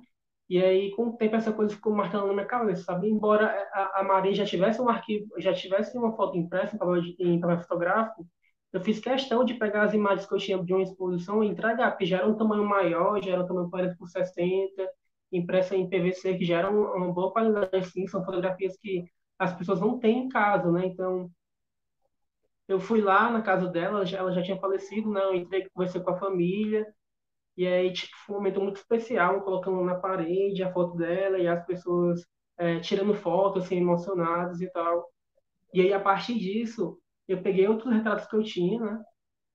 E passei a entregar na casa das pessoas, né? Eu chegava lá, conversava, aí eu agradecia pela parceria, né? Porque, como eu havia falado antes, o meu trabalho autoral só existe porque a comunidade existe, né? Também. E aí a gente lá conversava, trocava uma ideia, né? E aí eu, a gente, ah, vamos escolher aqui um canto em que a foto fique bem visível, né? Porque eu entendendo a importância da casa pra, para as pessoas, né? E aí eu entrava na casa das pessoas e colocava uma foto lá na parede, em um lugar que tivesse massa, assim. Então, para mim foi uma experiência muito massa, né? E aí, dessas fotos na parede, eu fiz alguns registros e, e postei no Instagram. E aí, uma coisa do meu trabalho é que antes de que alguma foto esteja alguma exposição, por exemplo, essa foto é sempre devolvida antes, né? Eu sempre imprimo em papel fotográfico, devolvo para as pessoas, eu faço questão de postar nas minhas redes sociais, até para a comunidade poder ter acesso a esse trabalho, né? Para entender a, a, importância e a seriedade que é o meu trabalho, que eu faço com as imagens. Então, é isso, é um trabalho autoral na minha comunidade, mas que também tem a parceria muito forte da comunidade. E eu acho que, para além desse trabalho artístico, também eu venho desenvolvendo um trabalho social aqui na Serrinha, que é de acompanhar alguns movimentos sociais do bairro, né? É, algumas manifestações artísticas também. Aqui no bairro tem muita arte da música, da, do desenho, da pintura. E aí, sempre que, que rola, é, pelo menos rolava, né? Até então, esse isolamento social. É, sarau na praça, algum evento na associação do bairro, ou, ou um rodeio de capoeira. Eu tentava, de alguma forma, fortalecer essas pessoas, né? Então, para além do trabalho artístico, eu também venho desenvolvendo um, um, trabalho social e construindo com alguns movimentos sociais e culturais da, do bairro. É, eu acho que é isso, assim, eu não vou demorar muito, eu não sou uma pessoa que, que fala tanto assim, mas eu estou à disposição para quem tiver alguma curiosidade, eu possa tentar responder. Nossa, incrível trabalho, Yuri, parabéns. É cada imagem que a gente fica, né? É, gente, vocês podem estar fazendo as perguntas de vocês aí pelo, pelo bate-papozinho aqui embaixo, tá? Aí a gente vai selecionando e os, e os convidados vão, vão conversando aí com a gente, tá? Eu acho que eu vou começar perguntando para o professor Nilson. É, professor, o senhor falou sobre, sobre a questão de que há uma problemática que as pessoas geralmente, as pessoas geralmente fazem sobre quando vão falar de uma determinada comunidade, né? Generalizam como se todas as, as características de uma comunidade fossem generalizáveis, né? Então, eu pergunto para o senhor como que o senhor e, o, no caso, os seus orientantes que desenvolvem essas pesquisas lidam com essas individualidades, essas singularidades de, de determinadas pessoas em determinadas comunidades, para assim, para não cair nesse, nesse problema, nessa problemática que o senhor abordou bem. Parabéns pela apresentação. Marcos, tu, tu vai perguntar também logo? Oi, Evo, sim. É, Yuri, eu já conheci o trabalho do Yuri, é, por sinal, a gente está escrevendo um artigo juntos, né, que é para pensar sobre a poética das imagens a partir dessa, dessa exposição dele, mas eu queria mais, na verdade, era, não é uma pergunta, é um comentário, é para provocar mesmo, assim, os geógrafos e as geógrafas aqui presentes, que é, assim, você não tem, é, a sua experiência com o lugar, com a serrinha, vem muito de fato do, da, da, sua vivência, da sua, da sua, do seu cotidiano, é, e eu consigo, assim, toda vida que você fala do seu trabalho, eu vejo seu trabalho, eu vejo muito do conceito de lugar, assim, de como a gente pode, é, a partir dessa, a partir dessas imagens, criar uma perspectiva de lugar, e principalmente pensar nesse lugar das imagens, que é um lugar, que é algo que eu estou lendo e que está me despertando muito interesse, é o Didi Uberman, que é um, um, teórico da arte, onde ele fala que aquilo que nós vemos também nos olhos de volta, é, então, eu penso que é possível criar uma, uma ideia de lugar, uma, um conceito de lugar a partir dessa experiência, assim, do, do que eu olho, quando eu olho para a imagem, a imagem consegue me olhar de volta, e quando ela me olha de volta, eu crio, eu, ela desperta em mim todo, ela desnuda, na verdade, toda uma experiência que eu tenho de vida, toda uma construção de vida, que me faz com que eu, eu consiga olhar, olhar para ela e entender uma poética desse lugar que surge na fotografia, mas que não se fecha só para fotografia, assim. Então, parabéns pelo trabalho, achei maravilhoso, assim, é, é, muito obrigado por apresentar e compor esse, esse encontro. Eu vou começar aqui a organizar, é, Cordeiro, você está conseguindo? Eu vou te passar aqui as perguntas, tá? Temos algumas aqui já.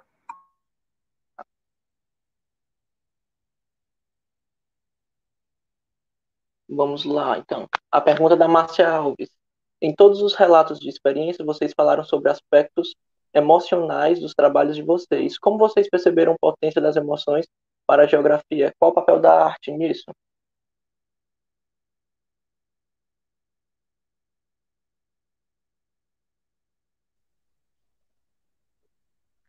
É, a partir das minhas vivências, experiências em relação a essa coisa da arte, eu sinto que a arte ela não vai mudar nossa vida, assim, ela não vai resolver nossa vida. Eu acho que a arte ela precisa ser usada como instrumento é, de transformação.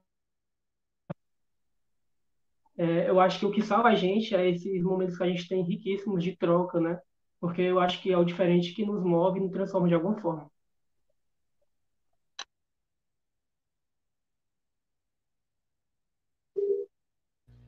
Sou eu? É, professor, se você quiser responder, à vontade. Tudo bem. É, eu vou tentar é, responder né, as questões. É, primeiro, é, retomando um pouco o que o Marcos né, colocou na sua apresentação inicial, que é uma crítica né, à, à prisão, que ele chamou né, de prisão racionalista né, da ciência. Né.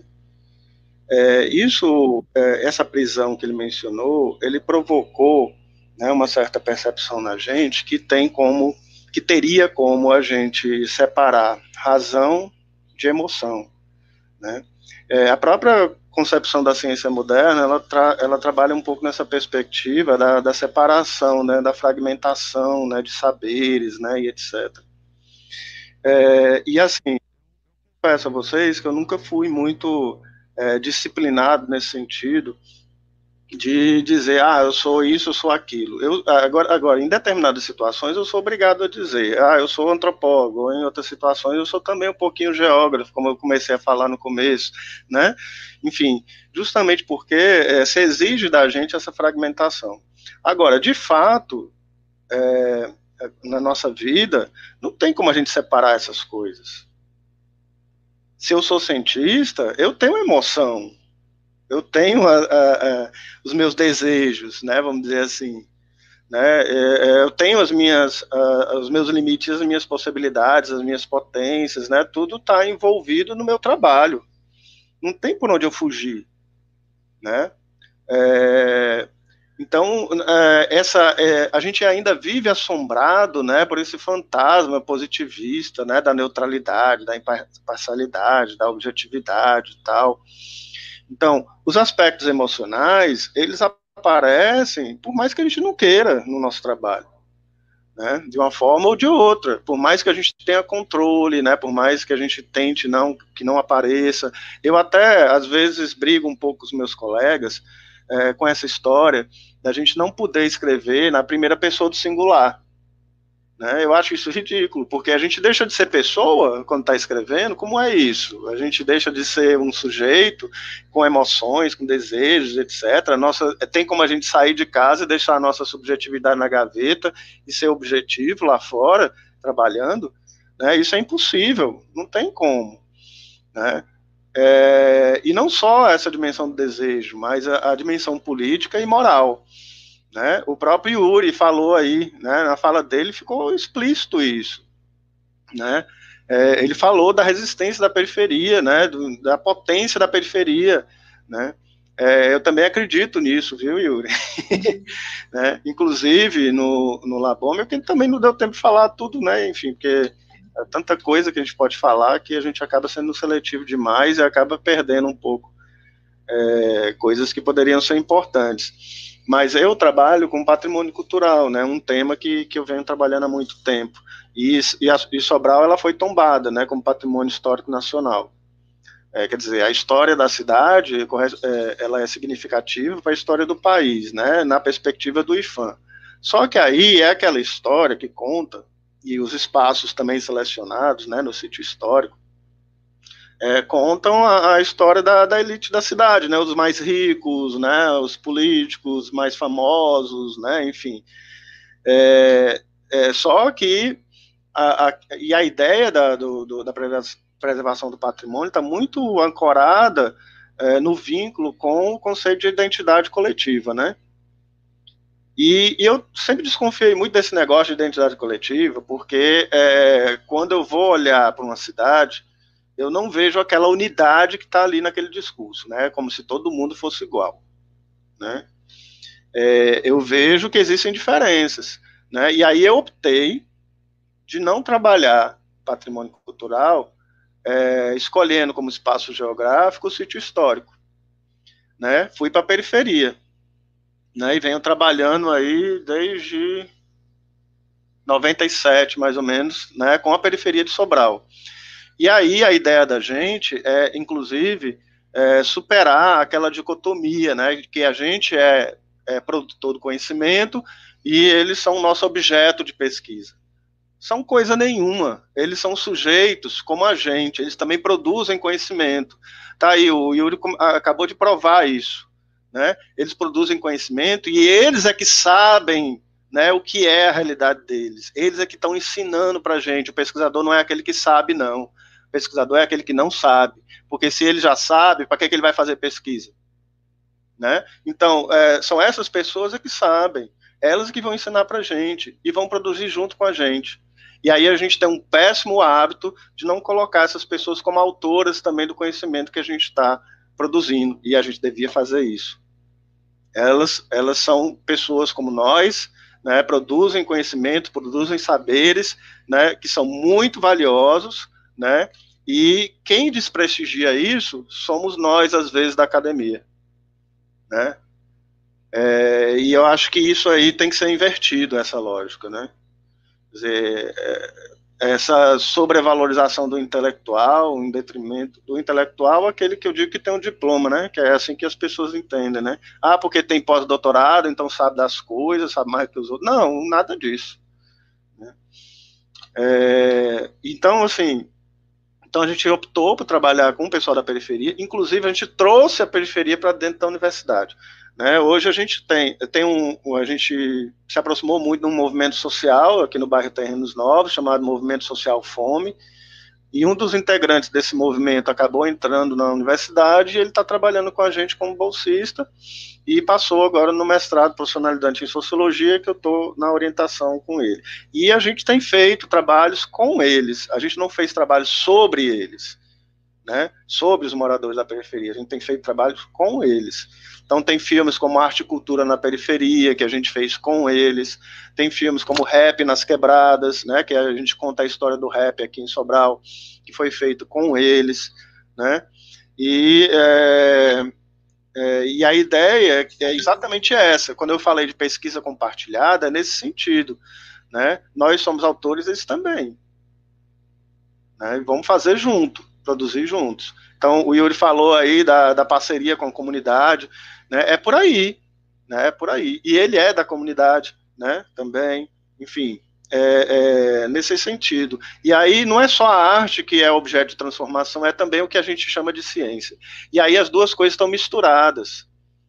Né? É outra coisa também que, que é um erro da nossa civilização ocidental, é fazer essa separação entre ciência e arte, como se fossem duas coisas completamente opostas e distintas. Né? É, entre as comunidades indígenas, por exemplo, nem existe esse conceito de arte. Né? Existe a dimensão da, do, do, saber, da sabedoria, do conhecimento, mas eles não fazem a separação dessas coisas, né? A arte e o que é saber, o que é conhecimento, o que é arte. É, e, e, e, e, a arte, ela não é só emoção, é também técnica, né?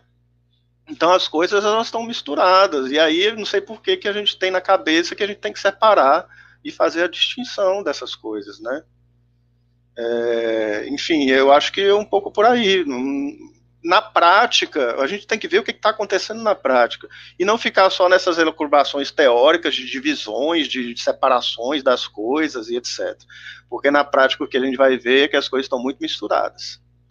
Né? E aí não tem, não tem como a gente, às vezes, fazer uma, um limite né, entre essas coisas. Então, me apaixonei pela periferia, estou dentro da periferia junto com as, com as pessoas. Não moro na periferia, tudo bem, mas estou compartilhando experiências com essas pessoas, né? E, e os meus orientandos estão é, produzindo também é, junto comigo. Eu, tudo que eu, que eu faço, tudo eu devo né, exatamente a parceria com os meus orientandos, com os meus alunos, com os meus bolsistas e com as pessoas que estão envolvidas na pesquisa que eu estou é, que eu estou desenvolvendo. Né? É, é, eles são autores junto comigo. Né? A força deles está ali presente junto comigo, a, a, forma como eles me afetaram, a forma como eles estão afetando o resultado desse trabalho, enfim, é, é, é um pouco por aí, né?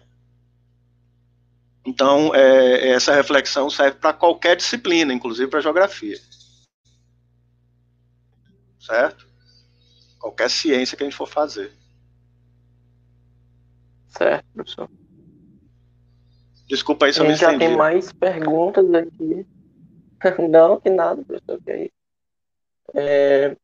Próxima pergunta do Yuri. Assim, eu acho que não sei quantas a gente tem, mas eu acho que a gente pode fazer um bloco de três perguntas, né, Marcos? Vamos lá. Maglânio. Você acha que há diferença em fotografar uma cena na sua própria casa, comunidade, e uma cena em, outra, em outras casas, comunidade? O que o fotógrafo perde e o que ele ganha estando na sua casa? Pronto, a próxima agora. Próxima é da Nina. Pode destacar aí. É, como pesquisadora de geografia da música, Interessa-me também a questão da percepção da paisagem sonora. Como o senhor considera a correlação entre paisagem visual e paisagem sonora? Pronto, acho que a gente pode responder já, né? É à vontade. É, quem fala sou eu? É, Yuri, em pode relação começar. a essa fotografia, né, ela é marginal e insurgente na cidade, né? Eu acho que já faz uns 10 anos que essa fotografia de periferia ela vem surgindo, mas somente há 5 anos atrás que ela começou a ser intensificada, né? E aí o que é esse movimento de fotografia, né? Que ele é marginal, que inclusive eu, eu problematizo isso. É uma fotografia na qual é, nós deixamos de ser objeto de pesquisa e passamos a ser contadores de nossas próprias histórias, né? E aí por que eu problematizo isso? Porque esse, essa questão, esse termo marginal, eu me pergunto se realmente eu estou à margem da sociedade ou se é o homem branco que, que põe isso na gente, né? Se é ele que quer distanciar nós da, da sociedade, colocando esse termo de marginal. E aí, sobre essa questão dessa diferença né, de fotografar na sua casa e em lugares diferentes. É, eu acho que sim, existe uma diferença. É, primeiro pela vivência, né? Eu acho que a, não só a fotografia como linguagem, mas a fotografia como registro é, poético e documental também. Eu acho que quando você mora no seu ambiente, você conhece as histórias, né, que outras pessoas não vão poder acessar, embora essa pessoa tenha uma câmera massa, tenha um certo conhecimento de, de imagem, mas é, esteticamente essa pessoa pode até fotografar melhor do que você. Mas essa questão afetiva, essa pessoa não vai conseguir acessar coisas que você acessaria, por exemplo.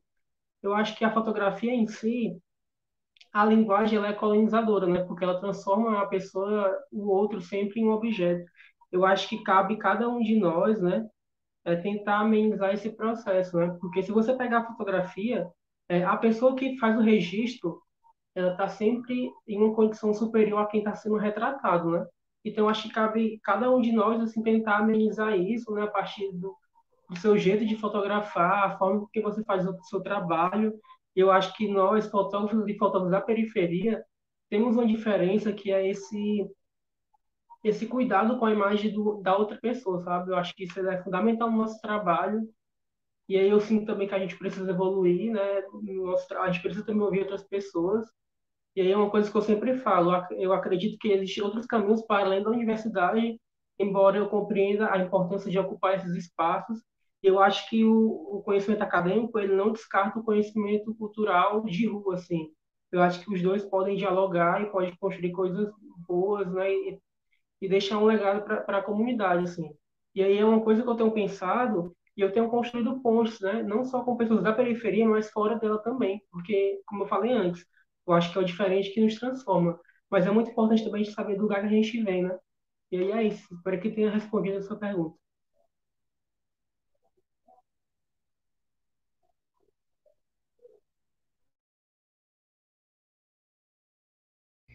Minha vez, é?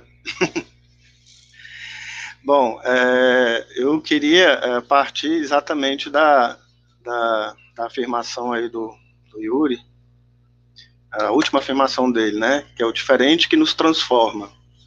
É, no campo da, da filosofia e no campo da literatura, existe uma discussão, né, de uma corrente literária, não sei se a gente pode chamar assim, é, de literatura marginal, né, é, eu, é, o Yuri tem razão, né, que esse termo às vezes pode ser entendido é, como uma forma de estigmatização, ou como uma forma de ridicularização, ou até de colocar é, de uma forma como se não tivesse valor, né? Vamos dizer assim, o grupo que está sendo classificado como marginal. Mas aí no, no campo da filosofia e da literatura, quando se fala de marginal, é muito naquele sentido é, que tem a ver com isso, exatamente o que você disse no final, né, que é a diferença que nos transforma. Então, a literatura marginal, por exemplo, a poesia marginal, o que, o que ela coloca não é no sentido de dizer assim, ó, oh, vocês têm que olhar para a gente como se, se, a gente fizesse parte da literatura majoritária. Não, não necessariamente, eles querem ser diferentes né, e se afirmam enquanto tal. Eles querem ser respeitados enquanto diferentes. Né, e aí colocam essa condição é, da diferença como é, transformação. Né?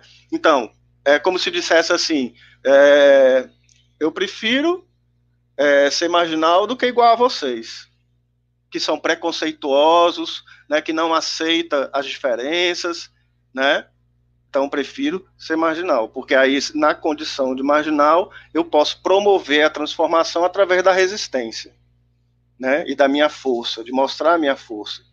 E aí você você mostra essa resistência a partir da sua arte, que foi o caso que é o caso que eu estava contando, né? Do Islã, né? Das batalhas de rap, né? Você vê a letra da música, a força da música é muito nesse sentido de mostrar a resistência e mostrar que se tem que as pessoas têm que respeitar eles sim como diferentes, justamente porque são é, desse território da periferia que eles definem né, como deles, né?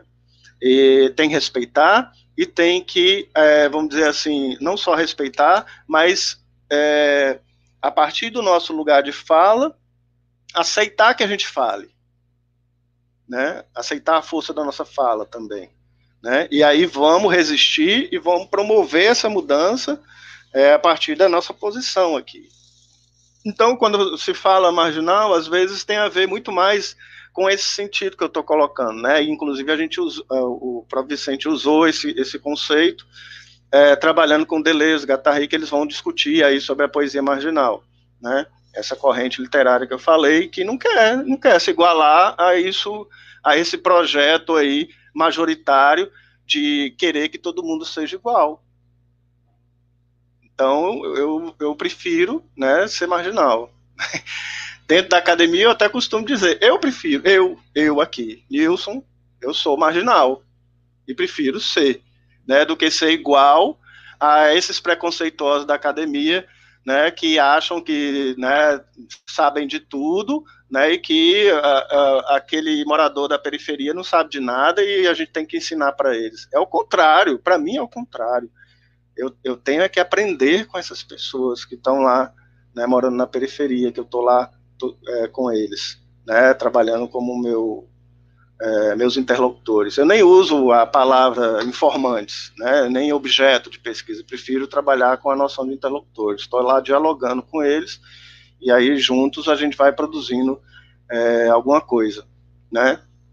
Então, é, existem sim outros caminhos além da universidade, eu tenho toda a razão. Tá aí, e a, a própria periferia mostra isso. Ela, às vezes, nem precisa da gente eles já têm o valor deles. Não precisa a gente estar tá valorizando né, esses moradores, já tem todo o valor deles.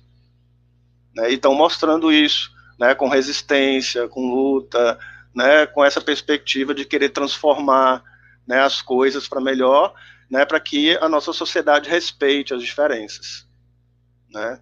Tem até um, um textozinho do Ailton Krenak, né, que é um é, indígena, né, que, enfim, para mim é uma das grandes referências é, intelectuais, né, que eu gosto muito, né, é, que ele coloca exatamente nesse sentido, né, essa civilização aí que estão impondo a gente, né, de querer que todo mundo seja igual, ela é destruidora, né, é, e aí a gente tem que resistir contra ela, né, e mostrar que esse mundo, é, a gente tem que respeitar os diferentes, né, tem que é, dialogar com as diferenças, né, como se uh, de forma simétrica, né?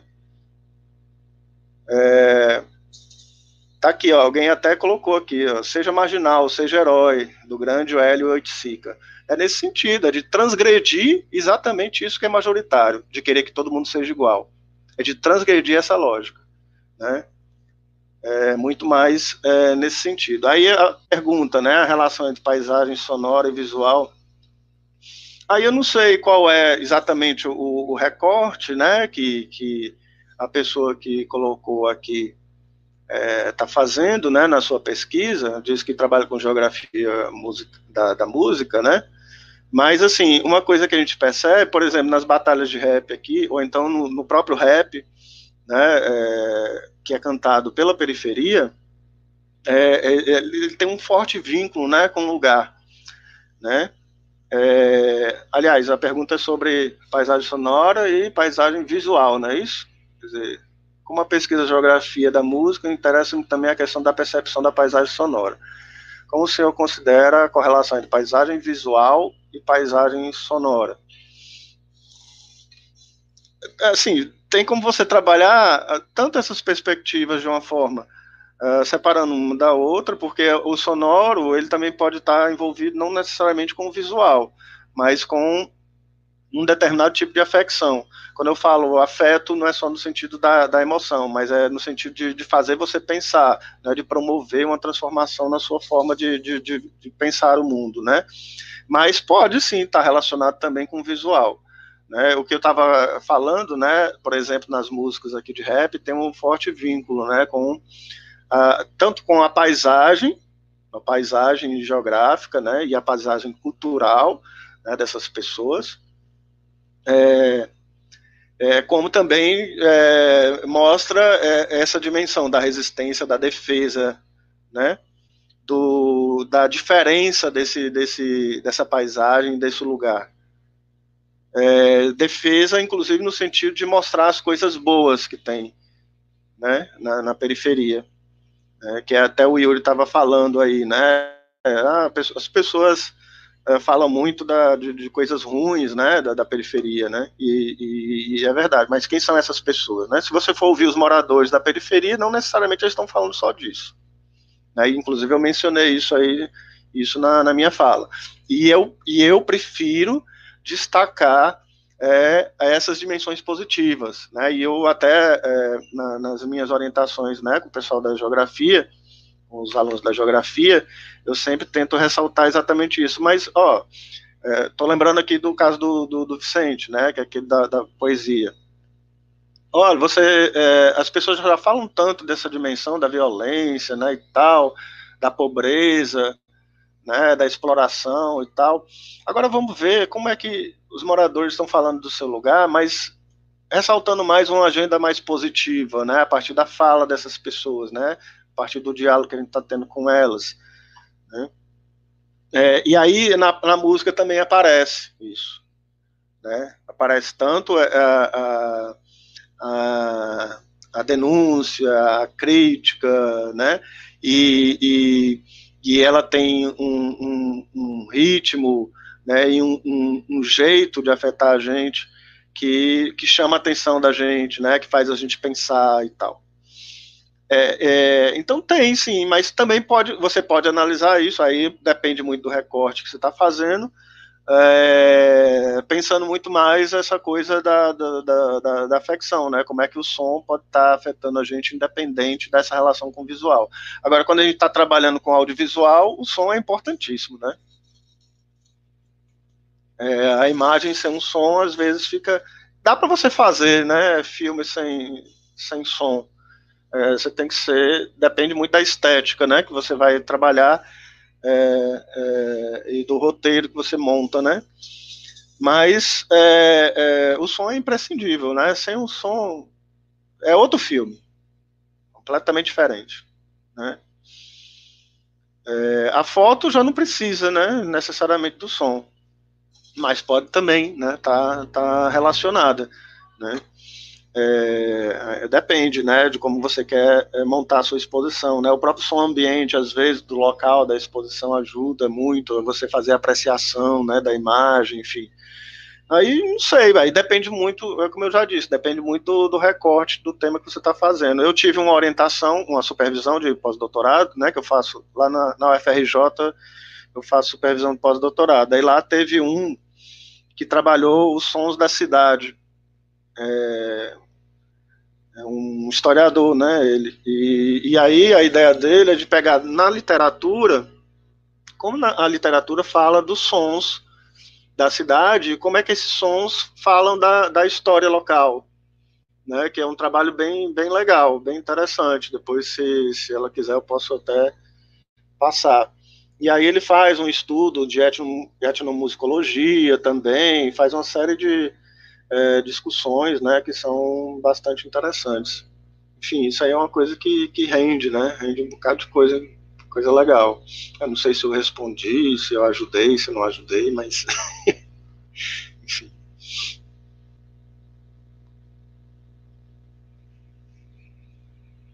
O, Cordeiro que está é, mediando deu uma caída aqui na, na internet dele, mas a gente tem mais três perguntas e aí depois a gente pode encerrar por conta do tempo, pode ser? Pode ser? Tá, vocês estou, estou ouvindo. Pronto. A, a primeira é do Cristóvão, que pergunta para o Yuri. Yuri, vi na exposição há pouco que as fotografias foram tiradas à noite. Há um motivo peculiar para isso, como a diferença entre dia e noite das imagens refletem significados espaciais para as fotos. E a segunda é do Jarbas, perguntando para o professor Nilson, é, parabenizando pelas brilhantes falas, e pergunta se o professor Nilson poderia falar mais sobre o processo de filmagem ou o método videográfico acontecendo no campo e a performance do pesquisador. E a última, que é para o Yuri e para o professor Nilson, do Davi Oliveira, que pergunta se essa construção coletiva com a periferia parte da inserção deles no meio artístico acadêmico ou do interesse da arte da academia em retratar a voz silenciada por tanto tempo. A gente pode começar, fique à vontade aí para começar o. É, eu vou responder o Cristóvão. É, em relação à fotografia noturna, é, o ensaio ele parte de, de, de, um apagão, né? E aí foi dessa maneira que a, a, comunidade se mostrou a partir de uma imagem de que forma ela quer ser mostrada, pelo menos a meu ver, assim, né? Conceitualmente falando. E aí, a partir dessas cores, dessas energias que ela se mostrou, e aí eu tentei seguir a partir dessa primeira foto, eu tentei seguir uma linha estética. E aí eu percebi, a partir da minha experiência fotografando à noite, que a luz era é muito diferente, a luz noturna e a luz de dia, né? É, as cores, elas, elas, elas são mostradas de maneira diferente, e aí também tem uma relação no tratamento de imagem, né, que é muito algo pessoal meu, porque se não houvesse a interferência da imagem, é como se o Yuri Joatama não produzisse uma imagem, né? Então, a pós-produção, ela é muito importante no meu trabalho, no meu processo criativo. É, e aí foi isso, eu tentei é, seguir uma linha estética, né? A partir de amadurecimento, fui construindo isso. É, deixa eu ver mais. Eu acho que é isso, assim, ela parte dessa imagem e aí eu fui seguindo essa linha estética ah, a partir dessa coisa do tratamento da imagem, que é, é algo muito importante no meu processo. Uh, e é muito isso, isso.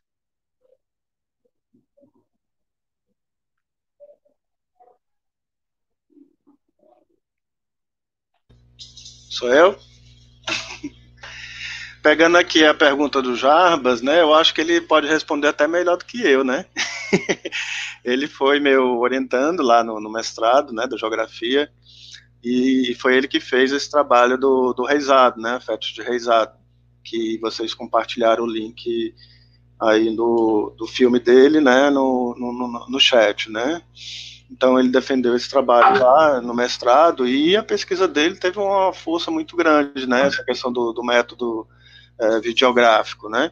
É, eu até mencionei rapidamente, né, na minha apresentação que se não fosse a câmara, talvez ele não tivesse conseguido, né, assim, tantas coisas interessantes que ele conseguiu na dissertação dele, né, de mestrado. No caso aí, o filme veio antes, né, da, da dissertação, quer dizer, foi o filme que promoveu depois a dissertação. O que a gente vê comumente, né, é o contrário, né? Você às vezes você vê uma dissertação que às vezes a pessoa pensa em transformar aquilo num filme aí faz depois, né? No caso dele não. E aí ele foi para campo prévio, ele sabia, né, mais ou menos como é que acontece o reizado, né, de 1 a 6 de janeiro e tal, ele foi duas vezes, dois anos seguidos. E sabia mais ou menos, né, o que acontece, porque ele é morador também de lá, né? então ele acompanha e, e já foi brincante também e tal.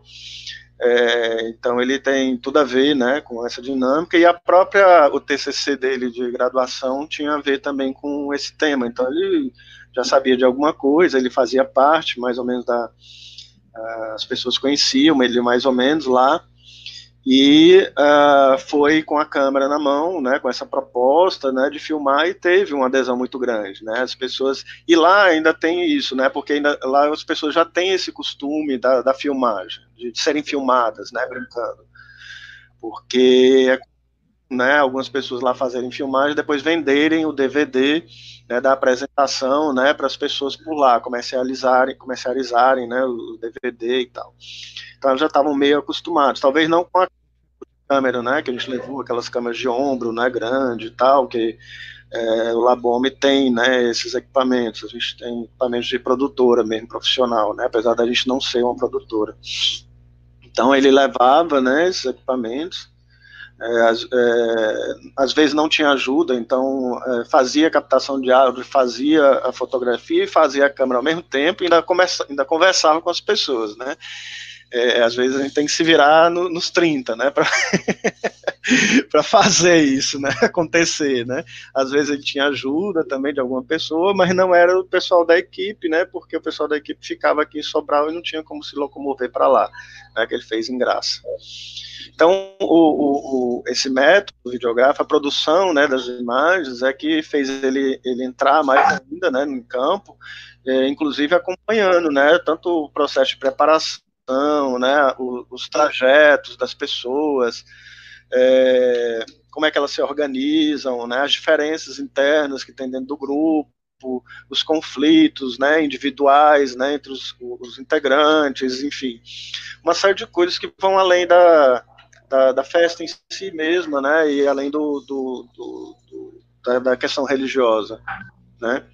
É, e aí, nesse caso, o, o, a performance dele como pesquisador, o fato dele ser de lá, de já conhecer e etc., é, eu nem sei se isso foi o facilitador, talvez sim, talvez não, porque isso vai depender muito do caso, né? Porque às vezes o fato de você ser do grupo, às vezes você é, dificulta até mais, né? Eu tive um outro, um outro orientando que foi trabalhar com quadrilha junina, por exemplo, que ele não conseguiu fazer a pesquisa dele no bairro, exatamente porque, porque por ele ser de uma quadrilha junina, existia outros grupos rivais no mesmo bairro, então ele não tinha como é, fazer essa interlocução, né? Porque por ele ser do bairro, ser de uma família que mora lá, aí não tinha como se, se aproximar, né? Mas no caso Jarbas ele não teve é, esse, esse, tipo, né, de dificuldade. É, então cada situação é uma situação diferente, né? Não dá para a gente dizer que é o método, o método que você vai adotar serve para todas as situações, né? Para dele serviu. Né, e foi bastante útil, mas pode ser que em outros contextos e outras situações talvez não sirva. É, teve uma que foi estava trabalhando com empregadas domésticas aqui, hoje ela está fazendo mestrado lá na, na, Federal do Rio Grande do Norte, ela, ela não conseguia fazer é, o, o, documentário que ela queria, né, sobre as empregadas domésticas, porque aí as empregadas começavam a falar mal dos patrões, etc., e não, não rolava. Se fosse fazer um filme sobre isso, os pobres não iam ter mais emprego, né, então a gente também teria que pensar nessa, nessa dimensão da ética, né, é, da pesquisa e pensar também que todo método que a gente escolhe, toda a, parte operacional mesmo né, do método, é, ela serve para algumas situações, mas para outras não serve. Né? É, teve outros, esse sobre o rap nas quebradas, foi mas muito, muito parecido com o que aconteceu com Jarbas, né? É, ela só conseguiu entrar no campo com quando teve essa proposta de filmar. E aí o TCC dela só veio depois, né, do filme.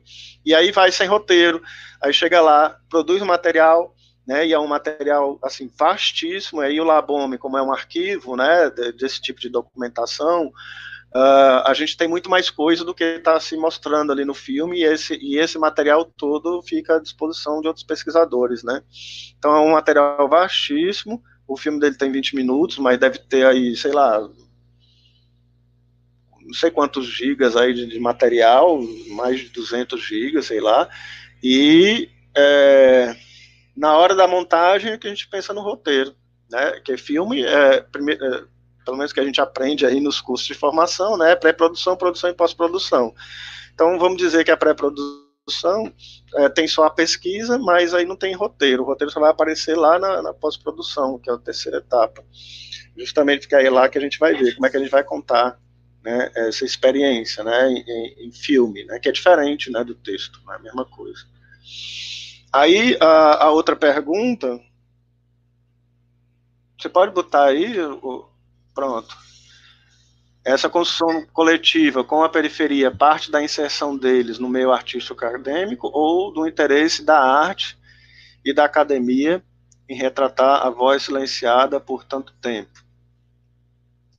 Eu, eu acho que a periferia ela foi silenciada pelos segmentos que são majoritários, né, que tem poder, que tem prestígio.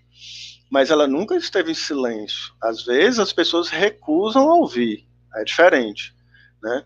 Então, se você vai lá e escuta, você vai ver que eles têm voz, têm força, têm poder, né, e têm valor. Né? É, então, é, essa, essa relação aí depende muito né, da, da situação. Né? No caso do, é, da gente, eu acho que foi um, um partiu, partiu de, do meu interesse, né, de discutir sobre patrimônio cultural, mas é, pegando a perspectiva de um outro lugar, que não seja o do sítio histórico. Mas aí, ao mesmo tempo, surge também esse interesse, né, de alguns grupos da periferia terem uma relação conosco. Né? É, quando eu falo pesquisa compartilhada, tem a ver também com essa questão dos interesses.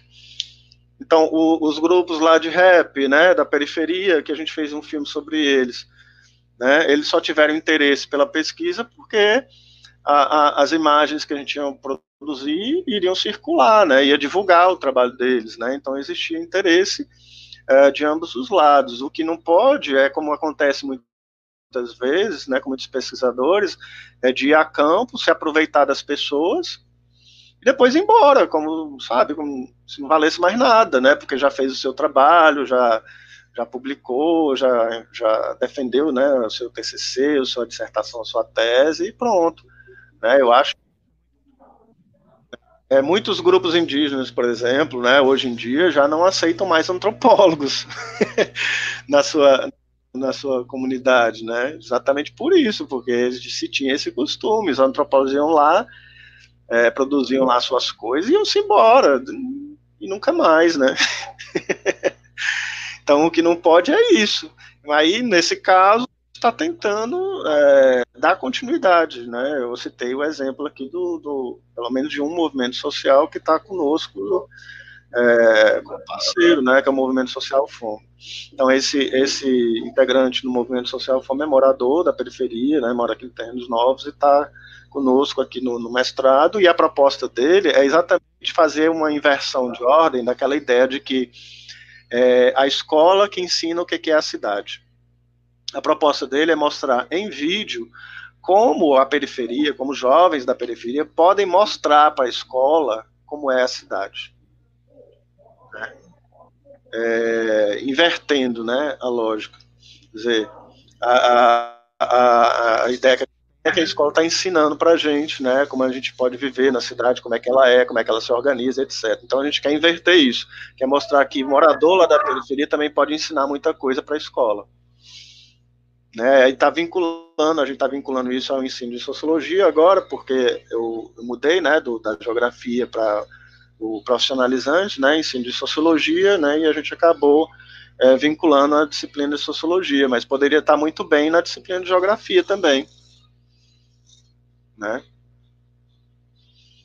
Então eu não sei se eu respondi aí a questão, né? Desculpa se não respondi. Yuri, você vai querer falar mais alguma coisa? Também responder ou falar? É, não, queria só pontuar e dizer que a, a, periferia, de alguma forma, é um centro, né? No sentido de ser o centro de afetos e o centro de humanitarismo. Tantas políticas públicas, acho que nunca faltou a nossa fé e a nossa vontade de ajudar as pessoas que precisam. É, e aí é isso. É, como a Joyce, né, que até comentou aqui, a gente participou de uma live, até falou que é perigoso pensar que alguns espaços estão dando voz à periferia, quando na verdade a gente já sempre teve a nossa voz, né? Inclusive a gente sempre teve gritando e alguns de nós inclusive morreu por conta dessa voz. É, e aí é isso. Eu acho que o rap, inclusive, é o maior exemplo disso em relação a essa voz que poderia é, embora eu tenha atuado muito com a fotografia, eu bebo muito do rap, assim, de alguma forma, porque eu acho que é um conhecimento, assim, ele é muito importante e é um conhecimento que você nunca vai encontrar na universidade, mas é um conhecimento de rua e é um, e é um conhecimento muito necessário. E eu acho que é isso, é importante a gente é, dialogar né, com as pessoas, né, com quem é diferente, acho que a gente precisa saber chegar em todos os lugares e saber falar dignamente com, com todo mundo, com dignidade, independente de periferia ou não. E é isso, eu acho que tem pessoa que fala tanto assim, mas espero que tenha é, respondido, pelo menos ter valorizado alguma coisa e acrescentado alguma coisa de você. Valeu. Queridos, muito obrigado. É, vocês querem falar alguma coisa de encerramento para a gente fazer a finalização aqui do encontro? Eu? Você diz? Sim. Ou... Os dois, fica à vontade. Oh, se você me ficar me pedindo para falar, meu amigo, a gente vai sair daqui tão cedo. Rapidinho, se quiser encerrar, senão a gente parte aqui já para o encerramento. Não, não, só reforçar isso aí que o Yuri está dizendo, né? Ele, ele tem toda a razão, né? A periferia tem voz, sim, e a gente, e aí é como eu disse antes, né? Às vezes tem gente que não quer escutar, que se acha, né, bam bam bam, que se acha o intelectual e etc, que que é ele é que sabe das coisas. Isso é muito comum na academia, né? É, geralmente os, os cientistas, né, se acham demais e é, em qualquer disciplina, viu, gente? Não estou falando particularmente de nenhum em particular, não. É em todas, em todas. Eu, eu achei ótimo uma vez que a gente foi entrevistar um índio que ele produz, né, audiovisual lá no Xingu. Ele é do Xingu, é Cuicuro, né, índio Cuicuro. E é, é, foi foi isso que ele colocou para gente, né? Que assim ah, é legal, né, a gente aprender algumas coisas, né, com os brancos. Porque aí a voz que a gente tinha, a gente usa desses instrumentos, né, é, para fazer com que a nossa voz se espalhe mais ainda. Inclusive, fale contra né, essa hegemonia né, do padrão civilizador do homem branco. Né, e reforce a nossa própria cultura. Porque tem gente que acha assim, ah, por, por ser índio tem que estar no meio do mato, pelado, né? E é, como se fosse um animalzinho, né? Mas não, índio é gente, né? Índio é gente tem que ser respeitado enquanto tal, né? E tem voz, tem, tem força, tem desejos, tem potência, né? E ele tem, é, tem mais aqui é, ser escutado mesmo, né? assim como o morador da, da periferia, né? E aí eu parabenizo vocês, né, por, por, por esse encontro, né, espero ter contribuído, né, e espero também a gente ter outras oportunidades para estar discutindo sobre essas coisas, porque tenho que falar, eu tenho muito, e aí se deixar, vou, vou até... Foi muito obrigado, viu, Marcos, Matheus, todo mundo que está aí por trás, né, o Ian, o Guilherme, o Otávio que me chamou, parabéns ao Yuri pelo trabalho dele, muito bonito, né, ele nos, nos afeta de uma forma muito positiva, né, ele tem mais aqui que, que é, espalhar mesmo esse trabalho por aí e mostrar é, a periferia a partir da perspectiva dele, do olhar dele que é muito sensível, né, e, e eu acho que vale a pena. Inclusive, Yuri, quando você quiser vir por aqui para o Sobral mostrar seu trabalho, viu, você será muito bem-vindo. Gente, a gente está chegando em quase duas horas de live. É, eu queria agradecer demais a presença de vocês e a todos e todas que assistiram, que ainda estão online aqui. É, muito obrigado por esse encontro. A gente pensou esse evento de uma forma muito coletiva dentro do LEGEC e está fluindo assim de uma forma super legal. Eu agradeço demais. Deixo contigo, Cordeiro, para encerrar. Eu também só tenho que agradecer, agradecer aos convidados, o Yuri, o professor Nilson, agradecer o, a todos os participantes aí. É, confesso que a tarde foi maravilhosa, apesar de algumas dificuldadezinhas que a gente da organização tem, mas nada contra, né? E assim, o nosso próximo encontro vai ser a próxima quarta, dia 14, e a gente vai ter como tema Geografia, Política e Religião, quais espaços as religiões da matriz africana ocupam em um Brasil terrivelmente cristão. Então a gente espera vocês lá no próximo encontro, tá? E obrigado. Obrigado, gente. Até mais. Obrigado, professores. Yuri, Cordeiro.